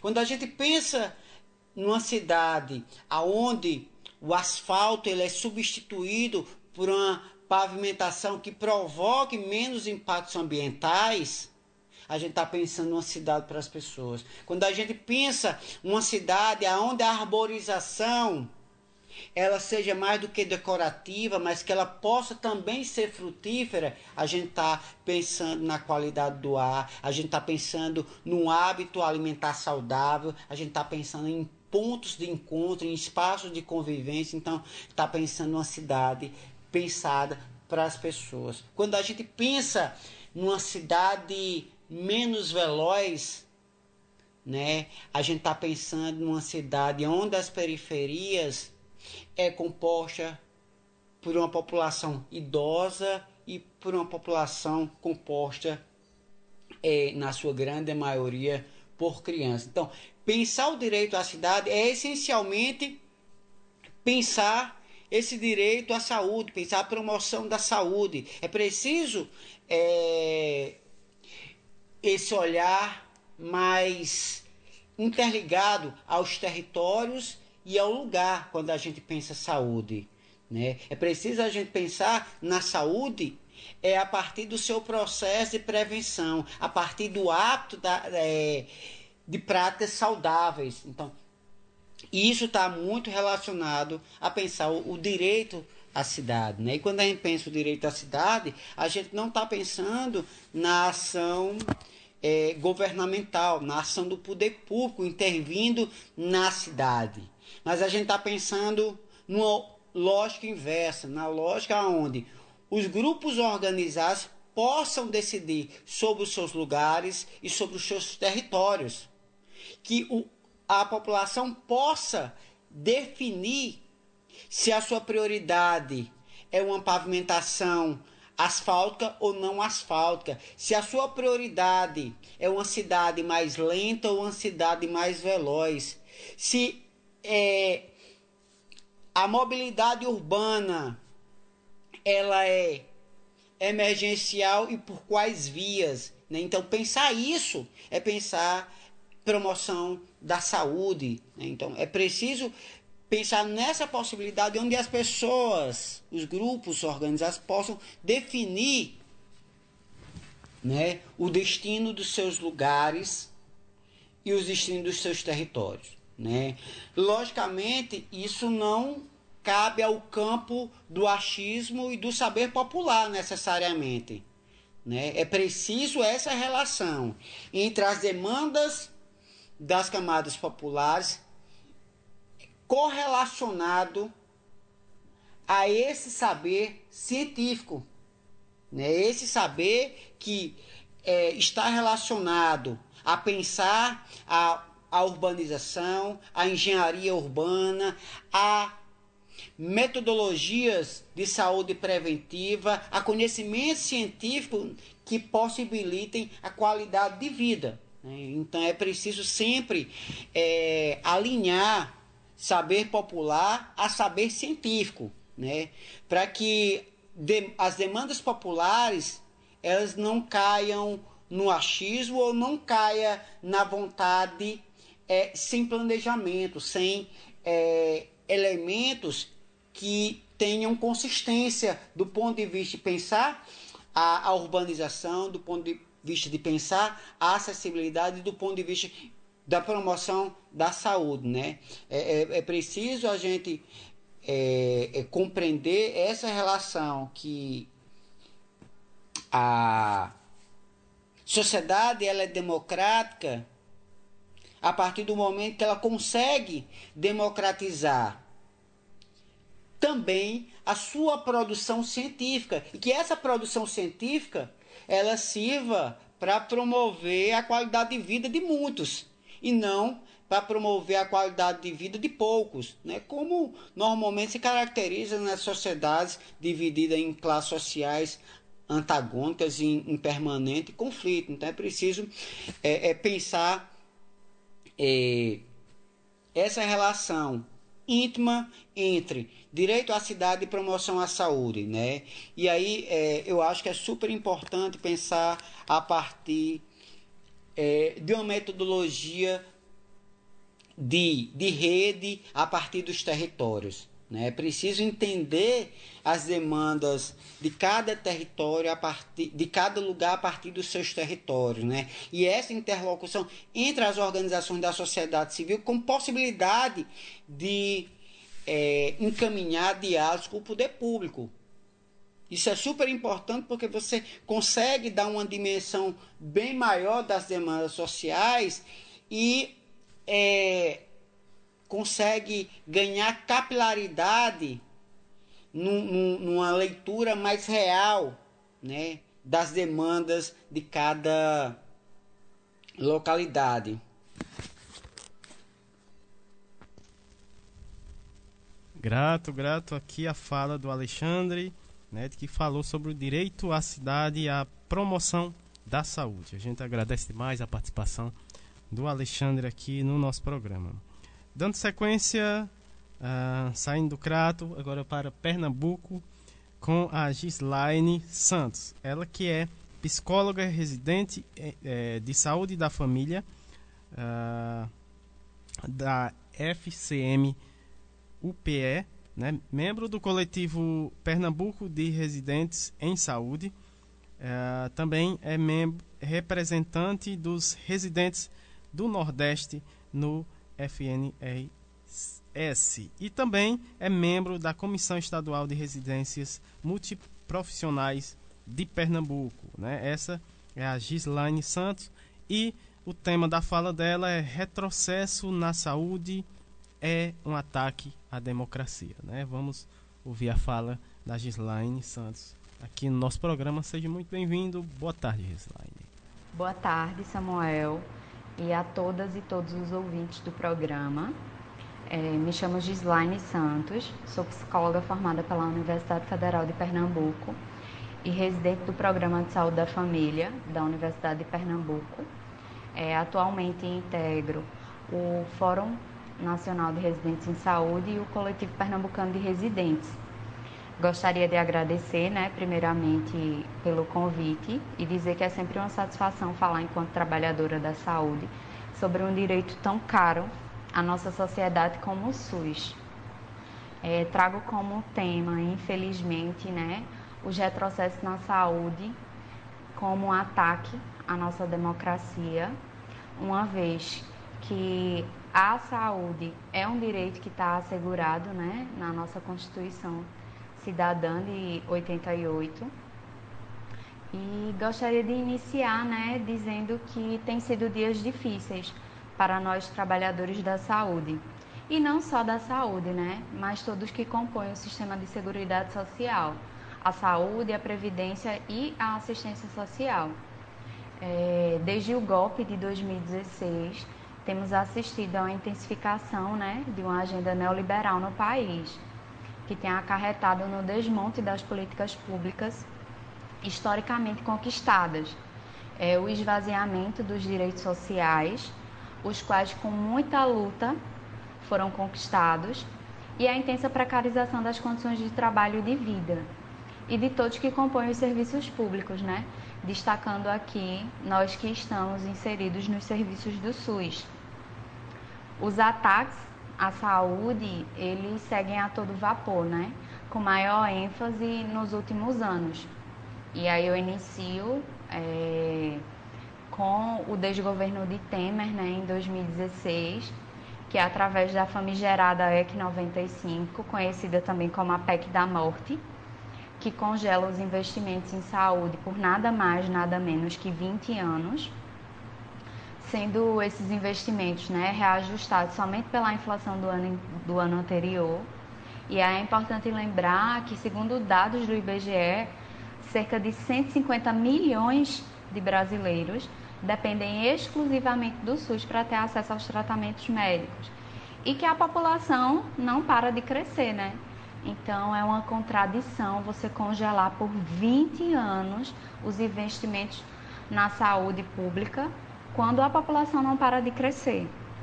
E aí, considerando, considerado né, um dos melhores sistemas de saúde pública do mundo, o SUS é o maior direito do povo brasileiro, né, que está assegurado na nossa Constituição e que ele deve ser garantido pelo Estado é, é preciso é, se rever né, a ideia de que se tem problemas, deve acabar, privatizar. Pelo contrário, é preciso ter, ter a ideia de que se está ruim, se enfrenta problemas, é preciso melhorar o SUS. É preciso investir mais. É, já está mais que provado que privatizar só piora, só vai piorar a qualidade dos serviços. A falta de energia no Amapá é um exemplo de privatização. A Vale, o desastre de Brumadinho e tantas outras privatizações, né, que é colocada pelo governo Bolsonaro e por Paulo Guedes como a solução para o país, é uma mentira. Não temos um exemplo sequer de privatização que deu certo, de privatização que trouxe benefícios para o país. E aí é importante a gente evidenciar aqui o contexto que o país se encontra, né? Com aprofundamento das desigualdades sociais e a acentuada contradição das relações do capital-trabalho, né? Onde mesmo em meio a uma crise profunda no âmbito econômico, é, os ricos aumentam as suas riquezas, né? E os pobres afundam na miséria. É uma contradição em meio a uma pandemia, os ricos ficarem ainda mais ricos, né?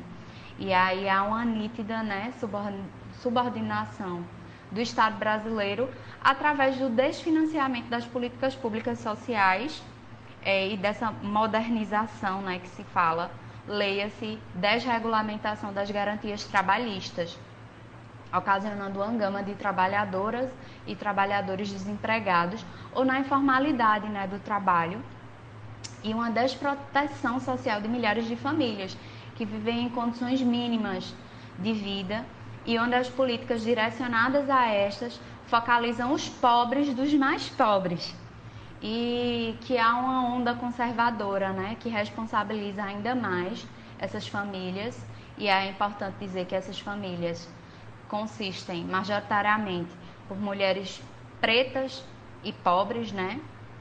E aí, frente a essas demandas que deveriam ser supridas pelo Estado. E aí é nesse contexto de completa barbárie que surgem as novas políticas de desmonte da atenção primária à saúde, que é a porta de entrada do SUS. E onde hoje, né, mais que nunca, nesse panorama, deveria ser alterado, visto a situação de calamidade pública ocasionada pela pandemia da Covid-19. É, mas aí, seguindo né, nesse contexto de desmonte, é, depois de 2016, né, com a PEC da morte de Temer, é, temos a PENAB de 2017, que é a portaria é, da atenção básica, né, a última portaria que foi editada, que traz em seu bojo uma, no seu bojo uma revisão das diretrizes para a reorganização da atenção básica é, com destaque para a alteração né, substancial das orientações das ações em saúde no território, uma vez que essa política pauta-se né, pela maximização das habilidades singulares de cada profissional, ou seja, uma retomada da perspectiva ambulatorial nos serviços de base territorial, né, acarretando na fragmentação das equipes com a atuação multi-interprofissional que é o caso do NASF, né? Que é o núcleo de atenção à saúde ampliada, né? Que é composta por psicólogos, nutricionistas, fisioterapeutas e profissionais da saúde, que são extremamente importantes né, na atenção básica e no suporte é, às equipes mínimas né, que compõem as unidades básicas de saúde e as equipes de saúde da família, médico, enfermeiro e agente comunitário de saúde. E aí vale salientar, né, que há uma completa ausência no corpo dessa PENAB de 2017 no que se refere ao processo de trabalho pautado nos indicadores epidemiológicos e sociais. E é importante que a gente entenda né, que o controle de uma pandemia, por exemplo, precisa estar atento aos dados epidemiológicos e aí a gente assiste a uma negação, né? Desses dados, uma negação da ciência agora. E aí a gente traz ainda, logo depois de 2016, com a PEC da morte, vem 2017 com a PENAB, e em 2019 a gente vem com a nova portaria também, de, que é chamada de Previne Brasil, né? Que estabelece um novo modelo de atenção básica estabelecendo parâmetros de distribuição dos recursos financeiros em categorias como captação ponderada, pagamento por desempenho, o que não atende à necessidade do território né, e, e da população. E aí, e as condições né, de vulnerabilidade dessa população que é atendida pela atenção básica. E aí essa, essa nova proposta é, de financiamento da atenção básica não menciona é, no seu texto as equipes NASF, né? É, ficando a critério da gestão municipal é, manter ou não essas equipes, é, que são compostas né, por esses profissionais que eu mencionei, e que é um, um dos maiores ataques né, à população e aos trabalhadores.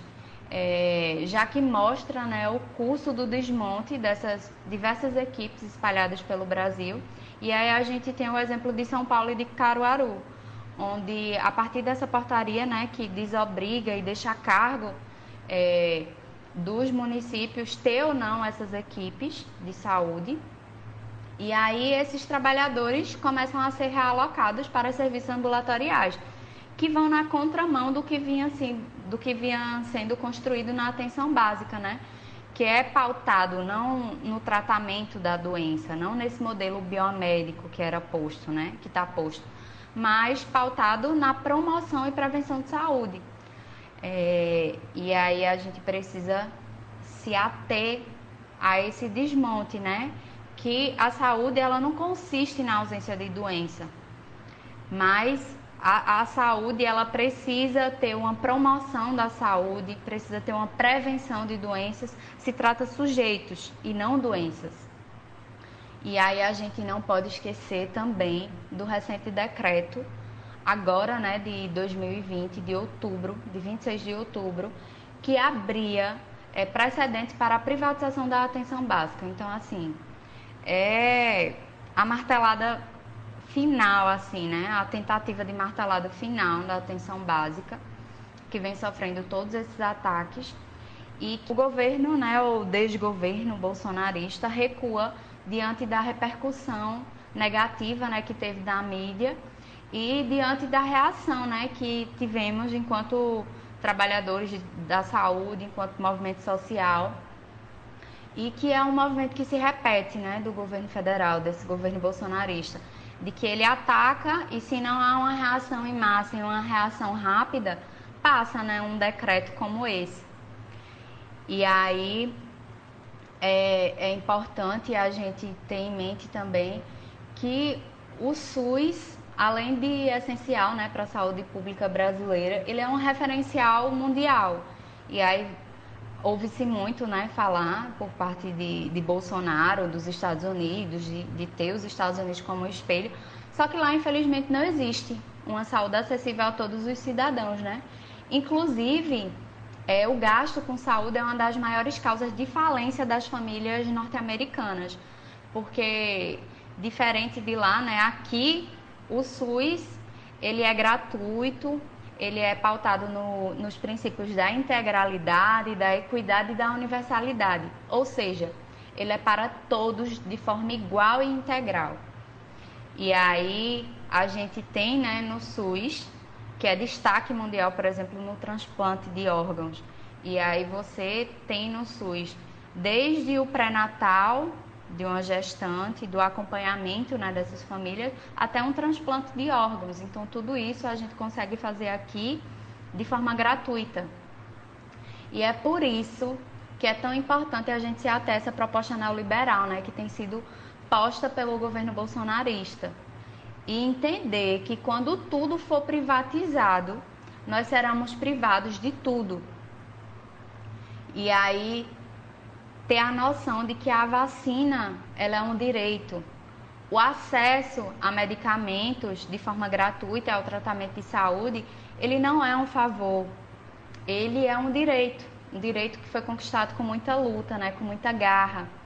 É, e aí é importante que a gente defenda, né, precisamos defender é, a ampliação dos investimentos na saúde pública porque sem ela, esse cenário que a gente tem agora, por exemplo, de, de pandemia, ele seria ainda pior, né? Com dados inimagináveis. É, e aí a política negacionista do presidente é o maior empecilho, né? O, o empecilho maior que a gente tem é, para superar não só a pandemia, mas o acesso a uma saúde digna. E aí é difícil, né, tentar falar aqui, trazer nesse tempo tão curto que a gente tem, o tanto de desmonte o tanto de ataque, de perda que a gente tem, né, com essa agenda neoliberal que a gente tem assistido nos últimos anos. E aí gostaria de convidar, né, a todos vocês para conhecer essas políticas, entender os impactos, né, que elas têm na nossa vida. É, enquanto usuário, enquanto trabalhador da saúde, enquanto gestor.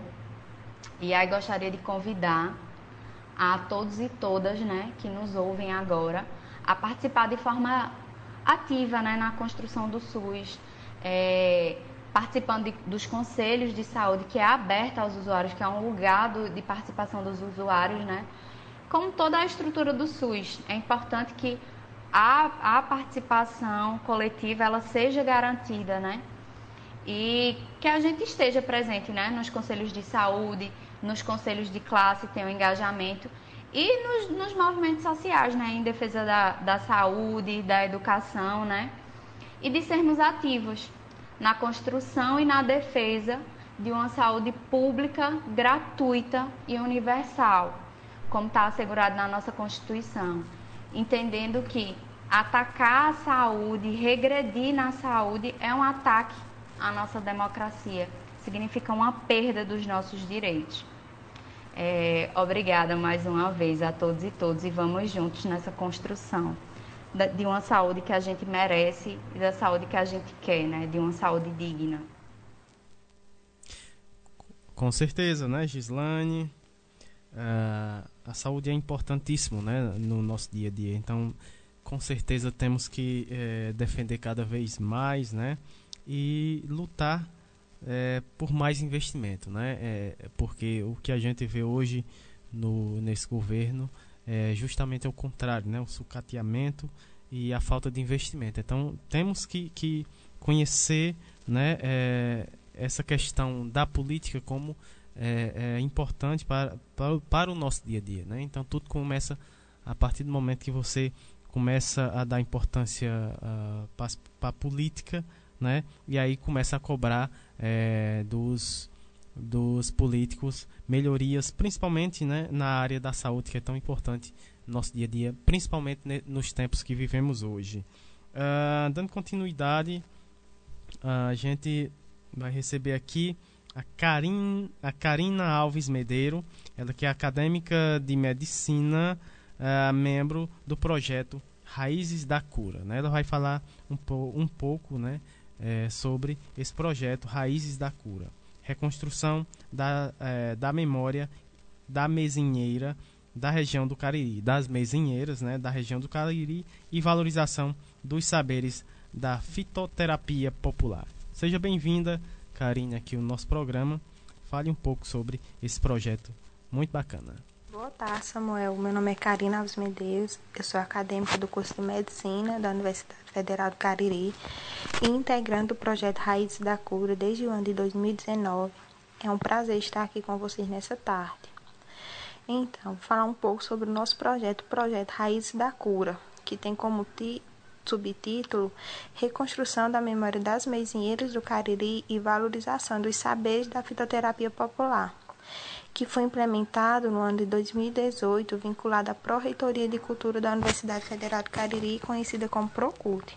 Atualmente, é, o projeto ele está no seu terceiro ano de atuação e ele possui como principal objetivo entender estudar, discutir, mapear e informar sobre as meizinhas da região metropolitana do Cariri de forma multidisciplinar, entre os eixos de cultura, pesquisa, extensão e ensino na Faculdade de Medicina da Universidade Federal do Cariri, associando-se a isso as principais plantas medicinais usadas na nossa região. É importante que a gente conheça sobre as Política Nacional de Práticas Integrativas e Complementares que foi consolidada pelo Ministério da Saúde em 2016 e foi consolidada na perspectiva de garantir a integralidade na atenção à saúde, abordando os âmbitos político, econômico, social e cultural. Esta política ela atende à necessidade de se conhecer e apoiar na implementação de experiências que já vinham sendo desenvolvidas na rede pública de muitos municípios e estados como por exemplo a medicina tradicional chinesa, a acupuntura, é, a homeopatia, a fitoterapia, do termalismo, entre outros. Além disso, eu também gostaria de que ficasse claro alguns significados que são importantes para a gente entender o, nosso projeto. Um deles é fitoterapia. Que fitoterapia é definida pelo Ministério da Saúde como uma terapêutica caracterizada pelo uso das plantas medicinais em suas diferentes formas farmacêuticas, sem a utilização de substâncias ativas isoladas, ainda que de origem vegetal. Assim, se torna importante compreender como a fitoterapia popular reforça a atenção centrada na pessoa por resgatar saberes utilizados e repassados ao longo de várias gerações. Aqui no nosso Cariri cearense, as meizinheiras elas são as representantes dessa prática popular em saúde e são definidas como as mulheres do campo que possuem conhecimentos de meizinhas, que as meizinhas são os remédios caseiros. E além de possuir esse conhecimento, essas mulheres disponibilizam para o tratamento de enfermidades. Utilizam plantas medicinais conhecidas na região e com estas produzem diversos medicamentos. Então, resgatar as memórias transmitidas através da oralidade por essas mulheres se faz necessário, uma vez que é através dessa forma de comunicação que elas transmitem os conhecimentos dessas práticas populares em saúde, que foram ensinados por seus ancestrais e dão continuidade ao saber milenar sobre as ervas medicinais. Nós sabemos né, que é evidente que não somente as mesinheiras, mas toda a população do Cariri ela possui uma relação íntima com a terra que desde a época da ocupação da região caririense, eles desenvolveram atividades que fortalecem o modo de viver relacionado à natureza, com um enfoque na agricultura, né? Assim, tem um valor prático por ser a base para a produção de alimentos, mas também tem um valor subjetivo por remeter ao que seus antepassados construíram. É importante também lembrar o significado que essas mulheres apresentam para a região na questão de gênero e do papel desempenhado por elas na sociedade, já que elas conseguem ir além da função doméstica, conquistando, no meio muitas vezes dominado por homens, voz e autonomia. E a produzirem e comercializarem as mesinhas, elas também contribuem de forma direta na renda familiar e ganham também reconhecimento dentro da sua comunidade. Então, nos anos de 2018 e 2019, as atividades do projeto eram realizadas de forma presencial. Os integrantes do projeto se deslocavam até as regiões em que residiam essas mesinheiras e lá fazíamos inicialmente um círculo de cultura, que é um método criado por Paulo Freire que parte do pressuposto da construção de conhecimento por meio do diálogo. Além do diálogo, a participação e o respeito ao outro, ao trabalho, à dinâmica de, um constru de uma construção contínua são também outras características do círculo de cultura. Portanto, os círculos de cultura eles são espaços no qual se ensina e se aprende. Esse ano de 2000, além Sim, para não esquecer, além do Círculo de Cultura, nós também fazíamos uma entrevista semi-estruturada com todas as mesinheiras sobre as plantas que elas utilizavam, mais utilizavam, sobre como esse conhecimento tinha sido adquirido e também nós registrávamos essa entrevista. Esse ano, né, como eu ia falando, com a deflagração da pandemia, e com as evidências que justificam o isolamento social, nós tivemos que fazer nossas ações principalmente por meio das redes sociais e de forma online. As principais ações que a gente fez esse ano foram seleção de plantas, identificação com seus nomes populares científicos e suas principais funções. Também fazíamos realização de quizzes sobre as plantas medicinais e a fitoterapia. Tentamos também gravar vídeos sobre como cuidar da saúde durante a pandemia, organizamos algumas lives, também é, realizamos algumas aulas e palestras e fizemos também é, publicações sobre a definição de termos relacionados à fitoterapia e as práticas integrativas e complementares de saúde. E além disso, nós lançamos uma campanha de valorização das plantas medicinais e dos saberes populares nas redes sociais, através da solicitação do envio de fotos e vídeos de plantas medicinais que as pessoas cultivassem em suas residências. Para finalizar nosso momento, eu gostaria de ler um poema que foi feito por um parceiro do nosso projeto, que é Pedro Alisson Gomes, intitulado Benzeções e Benzeduras. Quebrando mal olhado, cobreira espinhela caída, curuba dentiqueiro, muitos doenças da vida, de quem sente e diz, e que sempre condiz com mandou envolvida. Na história da humanidade, plantas sempre trataram, de gente de espírito que o medo assustaram, de enfermo sozinho, da mãe, do pai, do vizinho, e assim compartilharam. Logo foram passando o saber e o cuidar, entre mulheres e vilarejos, da mãe para a filha tratar. De bruxas foram chamadas e pelo povo amadas, pelo simples ajudar. Plantas, raízes e flores foram assim passando, como remédios do povo e as doenças curando boldo, hortelã e capim, malva, camomila e alecrim. Dessas vamos conversando. O hortelã é muito usado para as dores de cabeça. Faz-se óleos, chás e cosméticos sem que você amoleça, de cólica ou gastura. Ele faz parte da cultura, evita que a gente adoeça. O capim santo é conhecido por em tudo ajudar. Óleo essencial para perfume, chá para dor aliviar. Trata estresse e depressão, bicheira e câmbio e tensão não deixe irradiar. Malva trata tudo, que mexe com a garganta, faz chá e lamber do ar rouquidão espanta, solta catarro e cicatriza, melhora de coriza, é uma planta santa. Muito conhecido também, o alecrim aparece, para tempero e para saúde, quem de ajuda carece. Por gota ou artrite, depressão e gastrite, até alergia desaparece. Também o boldo vai ajudar para dor de cabeça e gastura, pedra de rins e vesícula, pode fazer uma mistura, mas com muita atenção, causa aborto e contração, é conhecido na cultura. Ainda a erva cidreira vai bem aliviar gases, tosses e cólicas, além do sono melhorar, bem-estar e tranquilidade, diminui a ansiedade e os rins tratar. A camomila calma faz o corpo relaxar, a mente sem estresse e os enjoos aliviar. Ajuda nos ciclos menstruais e dores intestinais, além da pele iluminar. Para gripe, resfriado e acne, verme, asma e sinusite, tem ainda o eucalipto, trata pneumonia e rinite, tuberculose dor muscular ou uma dor articular, para tudo que necessite.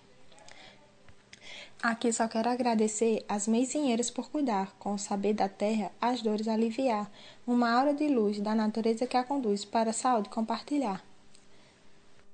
E por fim, eu gostaria de agradecer a vocês por disponibilizar esse momento para divulgação, para que as pessoas conheçam um pouquinho mais sobre o nosso projeto, se interessem também com essa temática.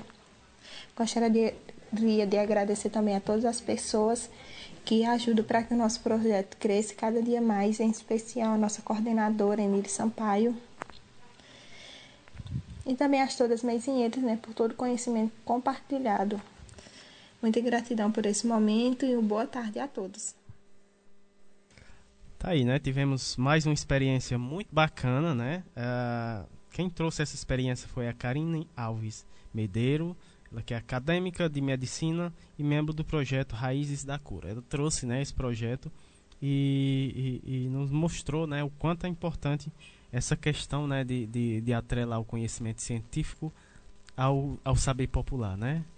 A gente agradece, Karine, a sua participação e dizer que a gente está sempre aberto para estar tá ouvindo e a gente fica muito feliz que hoje a, a UFCA, dentro do curso de medicina, está valorizando os saberes populares, né? E a gente aqui manda um abraço especial para a professora Emily, né? Por ela estar tá potencializando o projeto e também falar que o projeto está disponível na, no Instagram, Raízes da Cura, conheçam. Foi através do Instagram que eu identifiquei o, o, o projeto.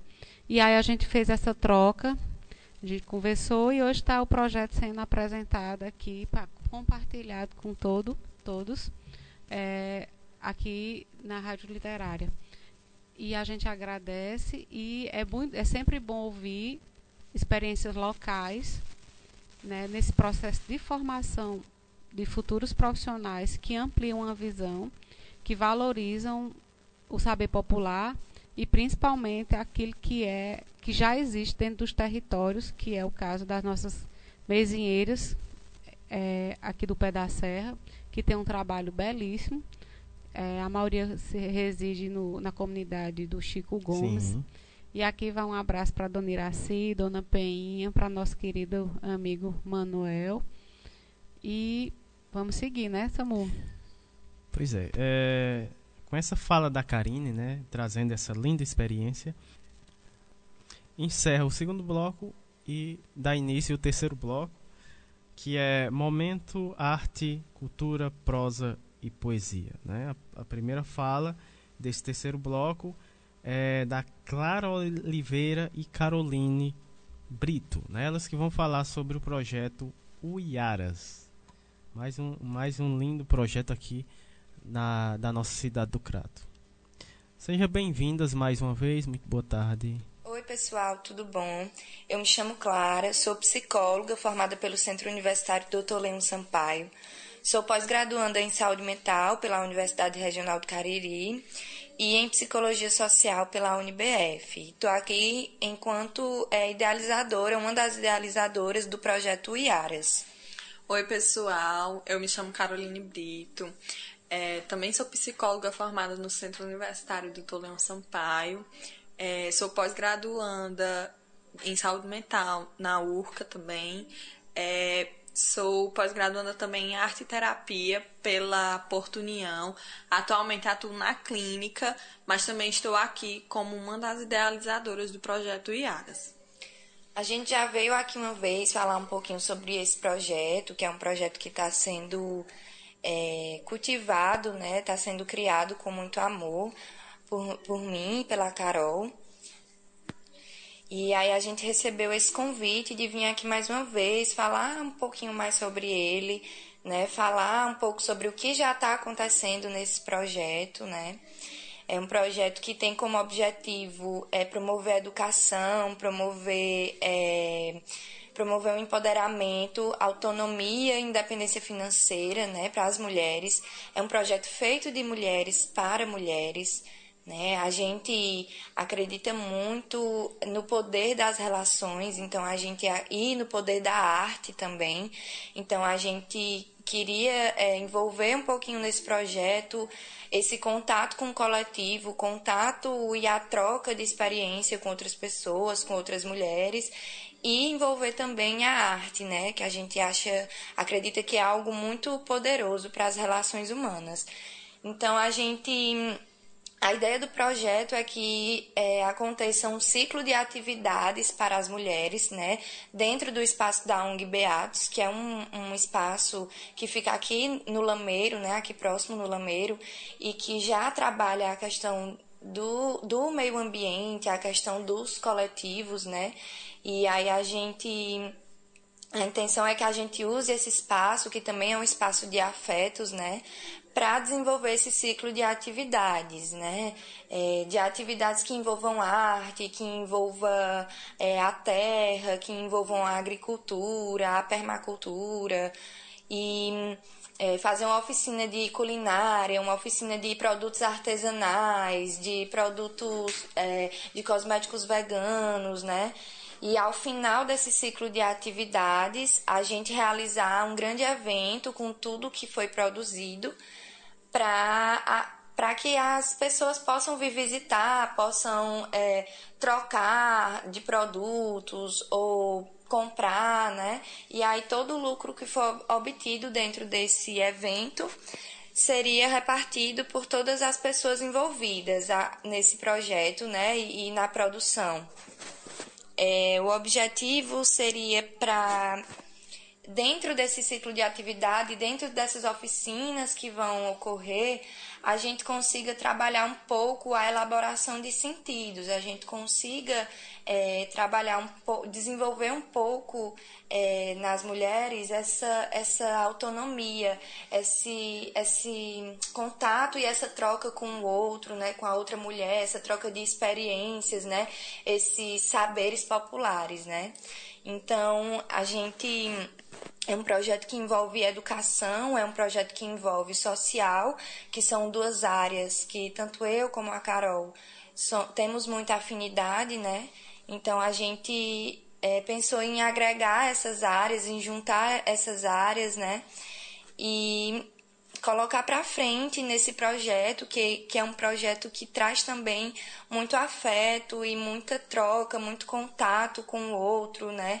Com a relação, com, com as pessoas, né? Que traz, é, traz contato com o coletivo também.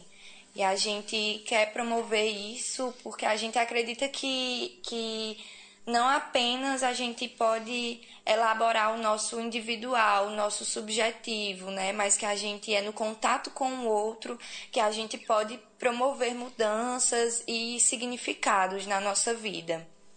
E aí a gente vai falar um pouquinho sobre o que já foi feito e o que está para ser feito ainda. Bom, gente, como a Clarinha disse, né, é um projeto pensado, feito de mulheres para mulheres, né? E nesse período, agora, o, o projeto já foi apresentado pelas redes sociais. É, o nosso está, ele está acontecendo através do nosso Instagram, que é o Iaras Cariri. É, então, esse, nesse começo a gente quis apresentar o projeto, apresentar as nossas ideias, apresentar quem somos nós, é, o que era que a gente queria fazer com esse projeto, qual é a nossa ideia principal.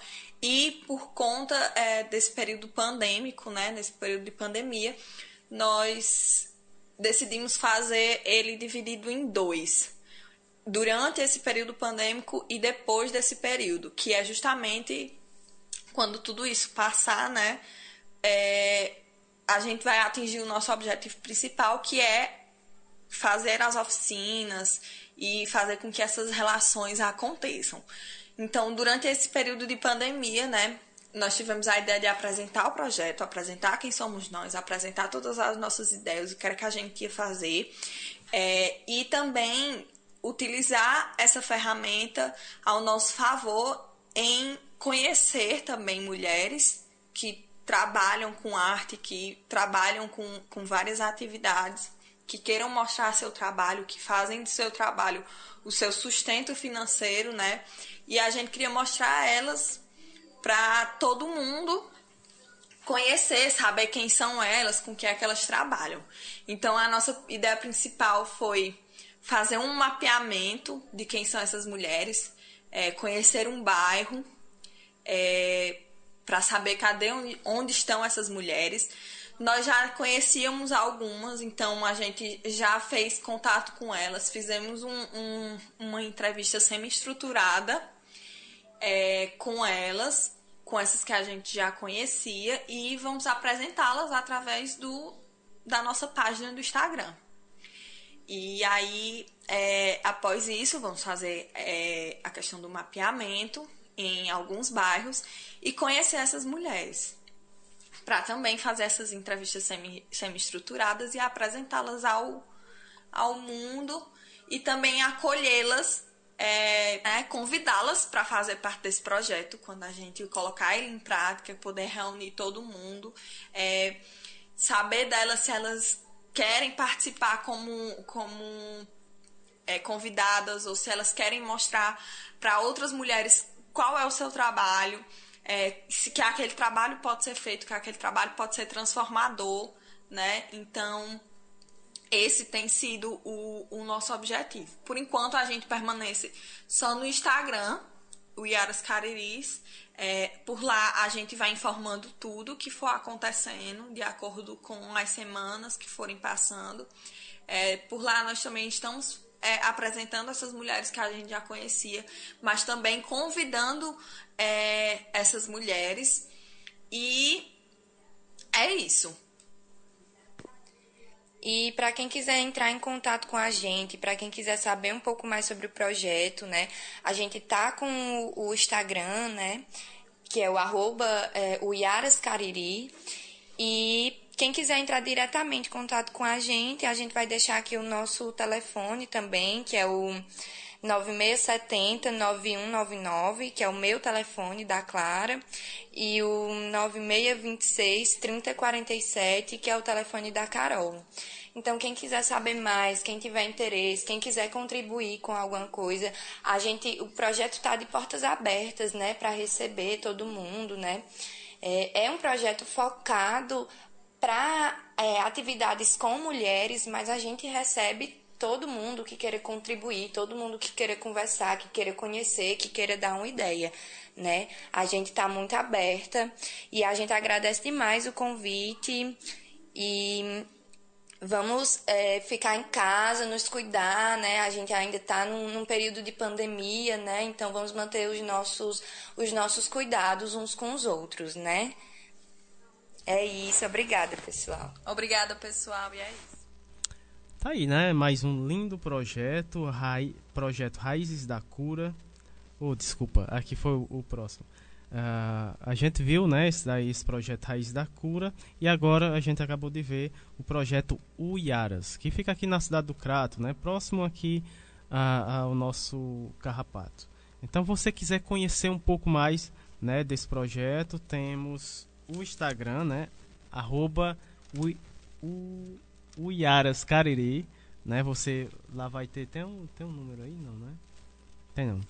Lá você vai é, ter todas as informações. Você pode também entrar em contato com, com a Clara e também com a Caroline, né? E qualquer dúvida em relação a isso, você também pode entrar em contato com a gente, né? Que a gente pode repassar algumas informações a respeito é, desse projeto encaminhar também para a, as meninas. Né? Lembrando que o, o, número para contato aqui da nossa rádio 2156 2939, né? DDD 88 2156 é, 2939. Lembrando que é o WhatsApp também. Então a gente agradece demais a participação das meninas, né? Da Clara Oliveira e da Caroline Brito, que trouxe, né, esse lindo projeto Uiaras. E uh, na sequência a gente vai ver, vai ouvir, né, esse lindo poema, essa linda poesia, né, da Cristine Nobre, Falta de Consciência.